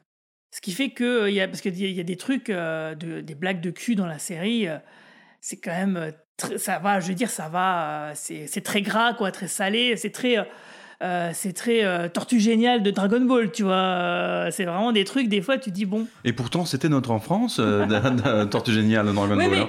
tu vois, c'est toujours pareil. Là, c'est un dessin animé. Quand tu le vois en live, ça fait pas la même chose. Euh, c'est pour ça que je trouve que finalement, la série télé est moins euh, tout public que le film. Qui, qui n'est pas édulcoré pour autant, finalement. Voilà, il n'est pas édulcoré. Il n'y a pas de, il y a pas de filtre finalement. Il y a pas de. Mais il est plus fin. Il, il est plus fin, ça passe mieux quelque part. Tu vois, parce que par exemple, le visiteur du futur, dans la série télé, il est vraiment turbo débile, quoi. C'est-à-dire, c'est un, c'est un cartoon, le mec. C'est pas, Jim Carrey, pas qu'il a évolué aussi. Oui, il a vo- et du- c'est- C'est c'est pour ça qu'intrinsèquement, ça, ça se justifie. Mais malgré tout, dans le film, il est c'est plus un héros, il est drôle, il reste très drôle, mais dans la série télé, il faisait des trucs complètement barrés, quoi. Le saut à caca. Il l'a dit. Il, il en, a, il en a parlé. Il en a parlé, Voilà. mais dans la série, tu le vois, fait- tu le vois chier dans son seau, quoi. Oui, Et mais là, pas il en a peu, parlé. donc, euh, Ils n'ont pas, ils ont ah, pas fait comme si ça n'existait Dans la pas. série, je te spoil un truc, c'est un moment, Raph, il se réveille, euh, le premier truc qu'il voit, de manière un peu floue, bu- euh, tu vois, il voit l'autre en train de chier dans son... Mais vraiment d'une manière très... euh, Waouh T'as pas envie de voir ça, en fait. Donc tu vois, c'est un, un exemple. Euh, c'est, ils se trahissent pas dans le film, mais quand même, je pense qu'il est plus tout public. Et du coup, les gens qui vont rentrer par le film et vont découvrir la série après, s'ils sont un petit peu timorés, un peu, je sais pas, s'ils aiment pas trop ce genre d'humour, bah peut-être que ils vont plus l'accepter en regardant la série après, tu vois. Peut-être. On va se faire une petite pause où on va s'écouter quelques opinions sur le film, car figurez-vous que j'ai demandé à quelques fans de nous donner leur avis sur le film, histoire de voir si on est dans la mouvance du public. On va s'écouter pour ça la youtubeuse Vesper, puis on écoutera notre cher Romain Nigita, que vous pouvez d'ailleurs régulièrement entendre dans le cadran pop. Eh bien, j'étais assez émue en sortant de ma séance du Visiteur du Futur. En gros, j'ai découvert la série à la saison 2 à l'époque, euh, si je ne m'abuse, et j'ai suivi, euh, suivi tout ça de, très très près. Euh, J'étais même allée voir à l'époque, donc à Nancy, la diffusion de la saison 3, enfin la fin de la saison 3, les nouveaux épisodes, et j'avais fait pareil l'année d'après pour la saison 4. Et c'était vraiment incroyable, et me dire que attendre, voilà, j'ai attendu 8 ans, euh, 8 ans pour ça, et ça valait le coup. Je, suis énormément les projets, les projets de François Descraques, et de savoir De voir toute cette équipe euh, ben, réunie, euh, réunie sur scène pour euh, présenter un projet qu'ils ont ont porté à bout de bras pendant pendant toutes ces années, bah c'était extrêmement touchant. J'étais à la fois très heureuse pour eux et et très très fière. Et, ça vaut le coup. Et je suis ravie de me dire que grâce à grâce à cette sortie ciné, eh bien plein de gens vont pouvoir découvrir l'univers du Visiteur du futur et et comme nous, un peu tomber, euh, tomber amoureux de tous ces personnages. Et pour le symbole, se dire que aussi un, un film de SF français arrive comme ça, avec un petit budget, et, débarque, euh, et de voir les affiches partout de, nous, ce qu'on avait l'habitude de voir un peu, ou sur Dailymotion ou sur No Life. Eh ben, c'est super, c'était c'était drôle, c'était c'était touchant. Euh, J'ai déjà dit, c'est tellement touchant que j'ai dit deux fois touchant, c'est dire. Euh, Il y a une scène en particulier dans le film qui se déroule dans le dans le passé, qui vraiment je m'attendais pas à la voir euh, à ce moment-là, et, ça m'a ça m'a surpris et c'est dingue à quel point euh, c'était assez juste au niveau du, ton et euh, à la fois ça se ça se tenait ça se tenait bien dans le film. Donc c'était assez chouette. J'avais assez peur aussi que les nouveaux personnages, donc celui d'Arnaud Ducret de, de sa fille, euh, euh, ne s'intègrent peut-être pas euh, aussi bien dans la dans la nouvelle équipe euh, qu'on, enfin dans l'équipe qu'on connaît bien plutôt. Et en fait, euh, enfin tout tout se fait d'une manière euh, très très smooth et euh, et bah en fait j'ai envie de voir la suite. C'est ça, c'est on a attendu on a attendu autant de temps et et j'ai envie j'ai envie de voir la suite. Euh, j'avais à l'époque j'avais lu euh, la BD et la meute, donc euh, je connaissais déjà donc euh, le terrier et Belette euh, qu'on a qu'on a vu là et que j'ai envie d'en voir plus évidemment. Donc euh, ce serait bien d'avoir des petits des petits spin-offs de, de tout ça. Et c'est vrai que ben là ça m'a donné envie aussi de rattraper les mangas sur la sur la brigade temporelle. Donc voilà, ça m'a fait du bien de me replonger dans tout ça. J'avais rematé les quatre saisons avec avec une amie juste avant la séance, pour se remettre dedans et je pense que je vais revoir je vais revoir le, le film parce que c'est ça m'a fait bien fou et faut que tout le monde fasse de même. Bonjour, ici Romain Nigita. Bah écoutez, je, je vous contacte depuis le futur. Là, je suis en 2035. Euh, et bien sûr, on vient de voir la sortie du nouveau film de François Descraques, Avengers Suite. Et comme prévu, bah, c'est, un carton, hein, non seulement parce que c'est, Avengers, mais parce que François, bah, attends, on sait, hein, c'est le grand réalisateur de, science-fiction euh, des dernières années. Et puis pour lui, bah, tout a commencé avec un film euh, un peu plus petit. hein. Clairement, il a une carrière à la, à la Peter Jackson ou la Sam Raimi. On pouvait déjà voir ça avec son, premier long métrage, le, Visiteur du futur. Bon, vous, les gens du passé, là, vous allez le découvrir là maintenant, mais bon, pour nous, c'est déjà l'histoire ancienne, le, Visiteur du futur, le film. Mais en voyant, voilà, ce premier long métrage de, cinéma réalisé par, François Descraques, Francky Descraques, comme on l'appelle maintenant Hollywood. Alors voilà, on savait qu'il avait déjà euh, tout d'un grand. On s'en doutait déjà avec, euh, avec la version série, mais de, voir cette transposition au, cinéma en, enfin sortir euh, à l'époque, en, en 2022, ah j'étais jeune en 2022, et ben voilà, on voyait que c'était une véritable réussite. Il y avait tout ce qu'il fallait dans, ce film, malgré un budget, bon, qui, est, qui est pas énormissime, mais, tout se tient. Déjà, il est complètement euh, abordable bah, pour les gens qui connaissaient pas la, série à l'époque. Et ça, ça fait plaisir de, voir un film comme ça, qui s'adresse à, un- à un très grand public, parce que euh, la web série, tout le monde l'a pas vu, mais là, c'est vraiment un film grand public au bon sens du terme.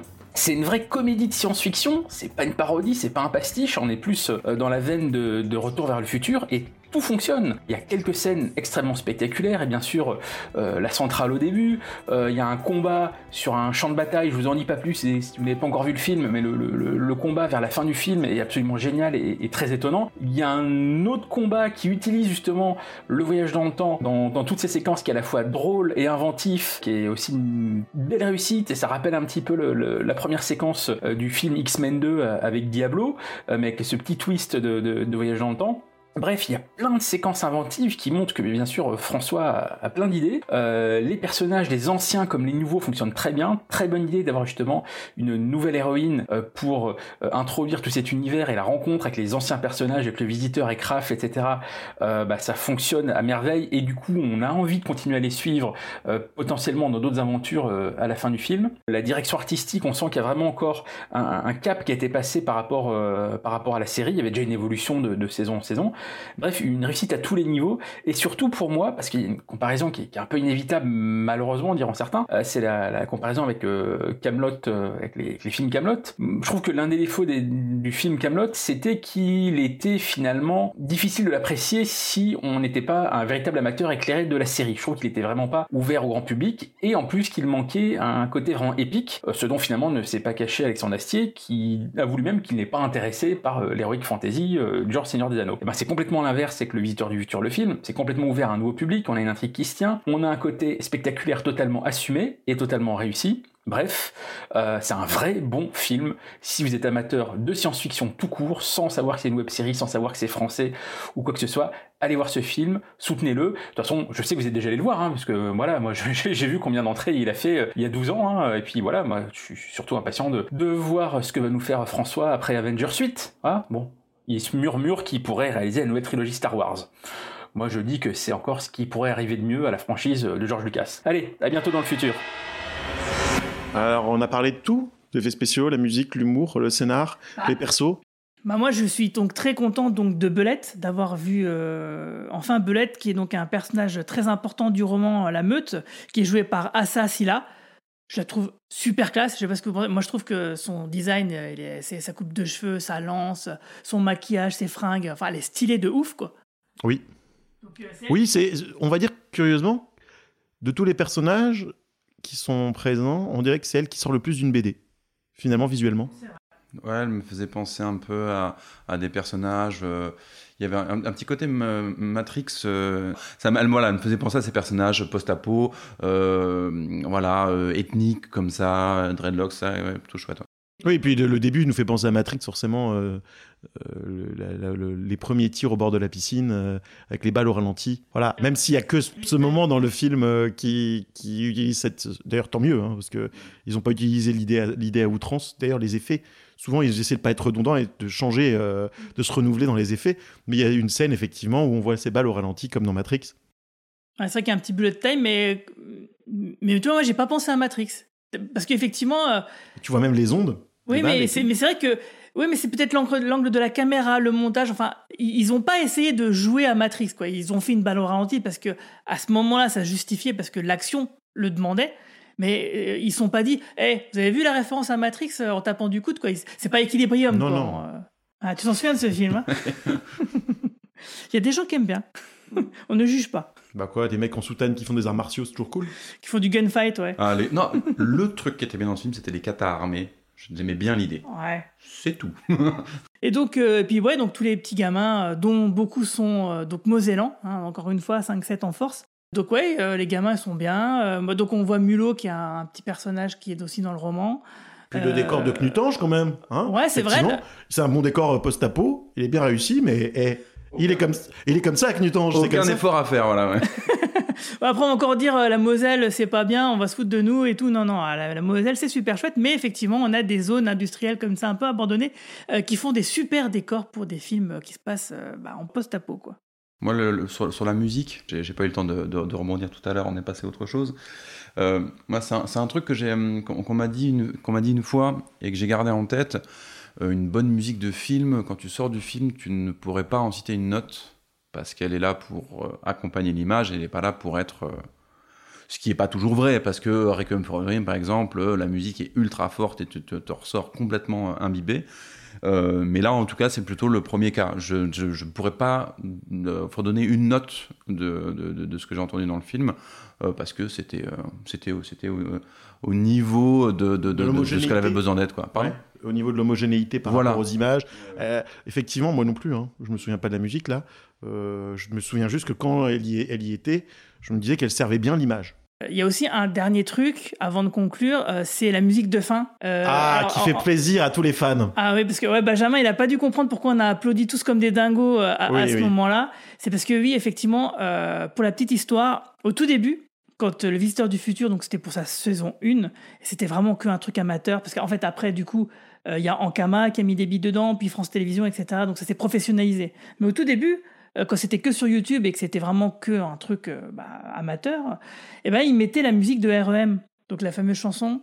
Le titre c'est The End of the The World. end of the world, Voilà. as we know it. As we know C'est it. ça, Je sais pas si le titre complet c'est ça, mais en tout cas c'est les Voilà, paroles. c'est ouais. ça. Donc, euh, en fait, euh, ils mettaient ça, mais ils n'avaient pas les droits de le faire. Donc, du coup, quand la série a été éditée en DVD, ils ont dû changer. Donc, c'est là où il y a donc un compositeur de musique qui a fait des musiques un peu originales, etc. Donc, euh, et d'accord- d'ailleurs, euh, Florent Dorin euh, est lui-même musicien. Il a fait plusieurs chansons qui sont très chouettes. D'ailleurs, je crois, je crois qu'on en entend une à un moment donné quand euh, il y a le téléphone d'Alice qui sonne. Je crois qu'on entend donc une des musiques de Florent Dorin. Et donc, du coup, euh, ça nous a fait vachement plaisir d'entendre comme à l'époque Le tout premier générique de des, fin. des tout premiers génériques de fin de la première saison, de réentendre cette chanson. Alors là, c'est une version live où en plus déjà il y a déjà un public qui applaudit, donc du coup ça nous a incité encore plus à, à applaudir. Bravo François Descraques, quel génie ce mec. Et, euh, et c'est suite à ça, donc on a quand même une petite musique euh, originale euh, qui est euh, composée par euh, PV Noma et euh, Jimmy Tillier, euh, bah, qui ont fait donc une chanson originale et qui est aussi euh, euh, plutôt jolie. Oui, d'ailleurs, soyez en passant, euh, je pense que si la salle a applaudi après le film, c'était pour le film.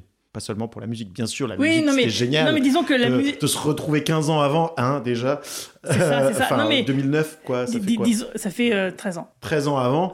Et euh, mais euh, Non, mais il y a eu la- euh, la une musique, salle d'applaudissements qui a suivi le film dans la salle où nous étions quand même. Je tiens à préciser. Ouais, mais je pense que c'est dans toutes les avant-premières, il y a dû avoir la même chose. Mais disons que le- la musique, on sait que c'était le moment là où il fallait applaudir. Ça a été instinctif pour tout le monde. C'est ah REM, bien vu. Hop, tout le monde applaudit direct. Ça rappelle les souvenirs. Donc, euh, ouais, parce qu'on était ouais, dans une salle. euh, 95% des gens de la salle, euh, c'était des fans en fait. hein. Donc, euh, Euh, plus, puisqu'ils étaient 5 à ne pas l'être. euh, je sais pas. je pense qu'il y avait plus de 100 personnes. bah, c'était la salle numéro 1 du club. euh, donc, euh, je sais pas combien elle fait. euh, Ça doit être 200. euh, Ouais, plus de 200 personnes. hein. Il doit y avoir 200, 230 places, un truc comme ça, je crois. hein. Dans les coins là. Donc, ouais, ça fait quand même. Euh, euh, non, mais je pense que de toute façon, euh, les avant-premières, c'est un succès. Ils en ont fait des dizaines. Euh, On espère que le film va aussi être un succès. Alors, je sais pas combien il doit atteindre pour, euh, pour être considéré comme un gros succès, pour espérer des suites. J'espère qu'il va taper facile le million de spectateurs, quoi. J'espère. Ouais, bah, tu moi qui, moi qui ne suis pas tellement euh, le visiteur, qui ne suis pas du tout euh, le visiteur du futur, en tout cas euh, avant que tu, euh, tu me tu m'invites euh, à l'enregistrement de ce podcast, je, le, je le voyais quand même passer. Le club a fait une grosse com dessus pendant, pendant des mois. hein. Ça fait au mois de juillet, il y avait déjà l'affiche du, du truc avec présence de l'équipe, etc. Donc moi j'ai l'impression que c'est un film assez porteur et qui devrait normalement marcher. Parce que là, il y avait apparemment deux séances. Ils ont dû en rajouter une au club parce qu'ils ont dû avoir une séance complète. Euh, donc moi j'ai l'impression que c'est un film qui va, euh, qui, va, qui va faire parler de lui. Et contrairement à ce que dit le réalisateur, euh, si vous, avez, si vous a plu, euh, parlez-en autour de vous. Et si vous plaît pas, fermez vos gueules. Non, il faut en parler quand ça plaît pas parce qu'il n'y a pas de mauvaise publicité. C'était pas le réalisateur, c'était Florent Dorin qui a dit ça. C'est l'acteur principal. Mais il, il m'a fait la façon dont il a eu de le dire, il m'a fait beaucoup rire. Mais qui se rassure, franchement, moi, j'ai, je, je check un petit peu les, euh, les avis sur, euh, sur Twitter, sur les internets, etc. Et les avis sont extrêmement positifs, euh, que ce soit des fans ou des gens qui connaissent pas. Euh, sur une centaine de critiques, il y en a peut-être deux, trois qui ont dit ouais, bof. Mais il y en a aucun, aucune qui a dit ouais, c'est nul, tu vois. D'ailleurs, je, te rappelle ce que j'ai dit juste avant d'enregistrer ce podcast, c'est que ça allait être compliqué pour moi parce que De, de dire des trucs. de dire des trucs négatifs sur ce film. Vra- vraiment, là, ça a été dur pour moi. De Non, trouver quelque chose qui n'allait C'est pas. C'est pas exactement ce que tu as dit. Tu as dit, ah, ça va être dur pour moi de parler. Parce qu'il y a peu de choses négatives à dire. Donc, en Ah, c'est-à-dire que exactement, quand tu ça. parles, tu dis que des trucs négatifs. C'est ça que ça veut Non, dire. c'est que je commence par ce qui ne va pas dans le film Oui, et je du coup, comprends, c'est plus compliqué pour moi de trouver des choses qui Je vont. comprends, je comprends. Mais c'est vrai que c'est quand même plus facile de faire un podcast euh, pour dire ah c'est nul parce que et on explique pourquoi c'est nul que de faire un podcast pour dire ah c'est génial et puis bah oui c'est génial donc t'as pas besoin d'expliquer quand c'est génial c'est génial c'est tout quoi. Exactement. Même Donc, si on euh, a essayé de trouver des arguments à nous trois, là, Oui, de, oui, on- de développer le pourquoi c'était bien. Ah si, tiens, il y a juste ouais, un truc que j'ai dit euh, avant de commencer le podcast que, bah, que j'ai pas dit en enregistrant, c'est euh, en termes pour les scènes de bagarre. euh, moi, je trouve que les Corées, un peu à la hongkongaise, justement, sont très réussis. Mais par contre, la façon d'être filmé ou de la caméra est un peu en biais. Moi, je suis pas très fan. Moi, j'aurais préféré qu'il recule un petit peu son cadre, qu'il agrandisse un petit peu et qu'on puisse voir un petit peu mieux les actions. Mais peut-être que cette façon de faire euh, empêche de voir que les acteurs ne sont pas des cascadeurs. Alors moi, je- ce que je t'ai répondu à ce moment-là, c'est que moi, je préfère être dans une scène de combat que de le voir euh, de loin, de façon contemplative. Et que pour moi, j'avais l'impression d'être au cœur du combat euh, lors de ces scènes et que du coup, je l'ai trouvé très réussi. Et d'ailleurs, je t'ai parlé d'autres films euh, plus récents hein, où les scènes étaient beaucoup euh, français, que je ne nommerai pas, les, où les scènes étaient beaucoup moins bien réussies. Là, vraiment, ça marche. Enfin, de mon point de vue, je préfère être dans l'action. Non, mais du coup, c'est c'est bien parce qu'on peut dire c'est pas que c'est raté, c'est après, c'est une histoire de goût. Oui, c'est une histoire de point de vue, exactement. de- voilà. Moi, j'ai- j'aime bien voir l'intégralité des mouvements, l'amplitude des mouvements, la technicité du mouvement. Sauf que effectivement, les acteurs, c'est pas c'est pas Jackie Chan, donc o- ok, peut-être que ce que moi j'aurais voulu voir, s'il l'avait fait de la manière dont j'imagine, peut-être que ça, ça se serait je vu quoi. trouve que la scène de combat entre Louise et Constance, elle est pas mal. Ouais, elle est stylée. Elle est Mais- très stylée. mais alors, justement- Et justement, on est aussi dans ce, dans ce biais caméra qui nous implique dans le combat. Parce qu'effectivement, alors, il y, a y eu des Marvel où les scènes de combat elles étaient complètement incompréhensibles, où la caméra bouge en même temps et tout ça. Là, c'est juste des mouvements de caméra euh, de haut en bas, il me semble, hein, c'est Oui, ça oui, Et, c'est beaucoup et- et très rapproché. Ouais, très rapproché. Mais on, arrive quand même à comprendre l'action. Oui, on comprend l'action. Alors, j'ai pas dit que c'était illisible. hein. J'ai simplement dit que, voilà, ma préférence, parce que moi, j'aime voir les mouvements.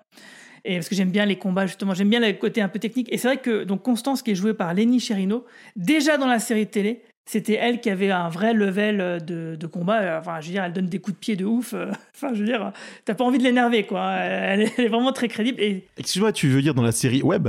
Qu'est-ce que j'ai dit, la série télé? Oui.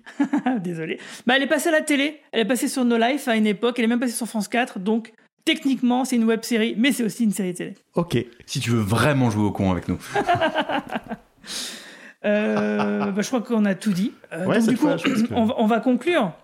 Euh, donc, mais avant de conclure, on va écouter une petite capsule qu'on m'a envoyée par euh, justement euh, la personne qui s'occupe des réseaux sociaux du Visiteur du Futur, qui va d'ailleurs se présenter et qui va aussi nous parler du fameux livre du Visiteur du Futur qui va sortir bientôt. Salut l'équipe, je m'appelle Yao et je suis un immense fan du Visiteur du Futur et du collectif French Nerd. J'ai vu tous les épisodes et lu tous les livres. J'avais très hâte de voir le film et je n'ai pas été déçu. Le film est super. En tant que suite d'une série, le scénario pourrait être mal amené et s'adresser qu'aux fans, mais c'est un film qui évite ce piège et se suffit à lui-même. Certes, même si quelques scènes fonctionnent davantage pour les fans qui connaissent le background des personnages, les non-initiés pourront tout à fait comprendre et apprécier le film. L'humour tombe toujours à point nommé et est amené d'une manière originale. Une phrase commençant par une blague peut finir sur un ton dramatique. Le Visiteur du Futur n'est pas qu'une comédie. Quand arrivent les moments sérieux, on y croit aussi. L'évolution entre Alice et Gilbert est magnifique et très juste. Ce n'était pas gagné d'avance, car en tant que fan, on aurait pu avoir moins d'empathie pour ces deux personnages. Cette relation m'a beaucoup touché, c'est la vraie surprise du film. De manière plus générale, le film m'a très impressionné. J'étais scotché dans mon siège tellement j'étais émerveillé. Suite à la sortie de la bande-annonce, j'ai vu quelques commentaires qui critiquaient les effets spéciaux. Pour ma part, je les ai trouvés bien aboutis, et, mieux que ça, il y a un style propre aux visiteurs du futur qui me plaît beaucoup. Il y a de super bonnes idées. Sur certains aspects, le film aurait pu aller plus loin, mais on ne peut pas considérer cela comme de véritables défauts. Le visiteur du futur, le film, possède beaucoup de qualités et une belle réussite. En plus du long métrage, sort le 14 septembre un objet que tout fan doit se procurer, Le Visiteur du Futur Rétrospection. C'est un livre qui retrace les coulisses du Visiteur du Futur de la création de la série jusqu'au film. Il est essentiellement rempli d'interviews de l'équipe, on apprend beaucoup de choses intéressantes. J'ai eu la chance d'avoir pu participer à la conception, notamment en écrivant quelques anecdotes. Sur les réseaux sociaux, il existe plein de comptes fans sur le Visiteur du Futur. Je possède un compte Twitter et une page Facebook qui s'appelle le Castabot où vous pouvez découvrir d'autres anecdotes. Pour voir des extraits marrants de la série, vous pouvez suivre le compte Twitter Out of Context VDF. Si vous voulez échanger sur le film et la série, il existe un groupe Facebook qui s'appelle sobrement Le Visiteur du Futur. Pour voir des mèmes de vos personnages préférés, vous pouvez rejoindre l'Ownership du Visiteur du Futur. Et pour se réunir entre fans, il y a le French Nerd Fan Forum. Donc du coup, bah, on va terminer ce podcast avec une conclusion. Euh, alors, Juste quand même un petit truc pour dire que euh, Céline ne pouvait pas être avec nous ce soir parce qu'elle avait trop de travail. Donc euh, c'est on est que pour ça qu'on est que trois, tous les trois euh, ce soir. Mais il y avait d'autres personnes qui étaient prévues pour le podcast. c'est vrai que quand on le fait un podcast où l'avant-première elle est dix jours avant la sortie du film, bah c'est pas toujours facile de trouver des gens, des comparses avec qui le faire. Mais en tout cas, merci Benjamin et Carlos d'avoir répondu à l'appel du visiteur du futur. C'était très cool. Donc du coup, en conclusion, est-ce que vous conseilleriez ce film? Évidemment, en plus, c'est un film français. Euh, il n'y a pas beaucoup de films français de science-fiction qui ont un tel rythme, parce que le rythme du film est quand même bon par rapport à beaucoup de productions. Je dis pas que c'est le seul film de science-fiction, mais la plupart du temps, ils se perdent dans une sorte de, je sais pas, de longueur. Là, je trouve qu'il n'y a pas de longueur, qu'il y a un bon rythme, que c'est marrant, que c'est de la science-fiction, que c'est français. En plus, ça a été filmé à Knutange. Euh, ça fait beaucoup, beaucoup d'arguments pour aller le voir. Allez-y. Ouais, ouais, je suis, je suis assez d'accord avec tout ça. Et toi, Benjamin oui, ouais, je suis sur le même, euh, sur le même ressenti. Les, et, les, et, les, choses que tu soulignes, euh, Cocorico euh, et Cocorico plus plus, parce que c'est filmé chez nous, sont, des, sont bien sûr des, des bonnes raisons. Ah, Est-ce que tu as, passé une bonne soirée? Ouais, j'ai passé une bonne soirée. Après, non, je, je, je, je, bafouille un petit peu parce que comme, comme moi, je ne, je, ne vais, je ne vais pas au cinéma pour un type qui aime le cinéma, ça peut paraître étrange, mais, euh, mais c'est comme ça. Du coup, c'est un petit un peu difficile de me, de me, contredire en invitant à aller voir un film au cinéma alors que moi-même je le, je le fais pas. Mais si juste, si on parle juste de la qualité du film, euh, c'est un, très, chouette film. C'est une très chouette comédie de, de science-fiction euh, fonctionnelle euh, et, et, voilà. Bah, je saurais pas dire mieux que ce que vous venez de dire. Hein. C'est-à-dire que moi je le conseille évidemment parce que ouais, franchement des films de SF. Moi, ce que j'ai du mal à comprendre, c'est que il y a eu euh, bah, 8 ans entre la fin de la série et maintenant pour que ce film se fasse. Je veux dire, qu'est-ce qui va pas dans votre tête là, les producteurs là? Vous voyez pas que ce mec c'est un génie Le truc il va cartonner, c'est sûr. Qu'est-ce qui vous, qu'est-ce, qu'est-ce que vous attendiez? Voilà, bon bah, maintenant c'est fait. Et il y a pas que lui, il y en a d'autres comme ça dont on n'a pas connaissance. Oui, c'est vrai. Et euh, qui ont besoin de soutien. Et, qui attendent derrière. Et qui attendent. donc on imagine bien que le visiteur du futur, effectivement, ça sera euh, la personne qui va nous ouvrir la porte à un vrai cinéma de genre en France. Et là, du coup, bah, ce sera le moment de lancer un, nouveau festival de la science-fiction, euh, cinéma de science-fiction à Metz, comme dans les années 70. Oui, alors que nous avons déjà essayé euh, il y a quelques années de, faire renaître ce festival, mais c'était très compliqué. Mais bon, il y en a, d'autres. Hein, euh, d'ailleurs, bah, je vous invite à aller aux, Intergalactiques de Lyon euh, l'année prochaine. ça sera sûrement super aussi. Enfin bref, bah, sur ce, bah, écoute, on, va retourner chacun à nos époques respectives. Donc je vous souhaite à tous eh ben, une bonne séance parce que je sais que vous irez voir ce film. Parce que sinon, voilà ce qui va se passer. Allez, à plus.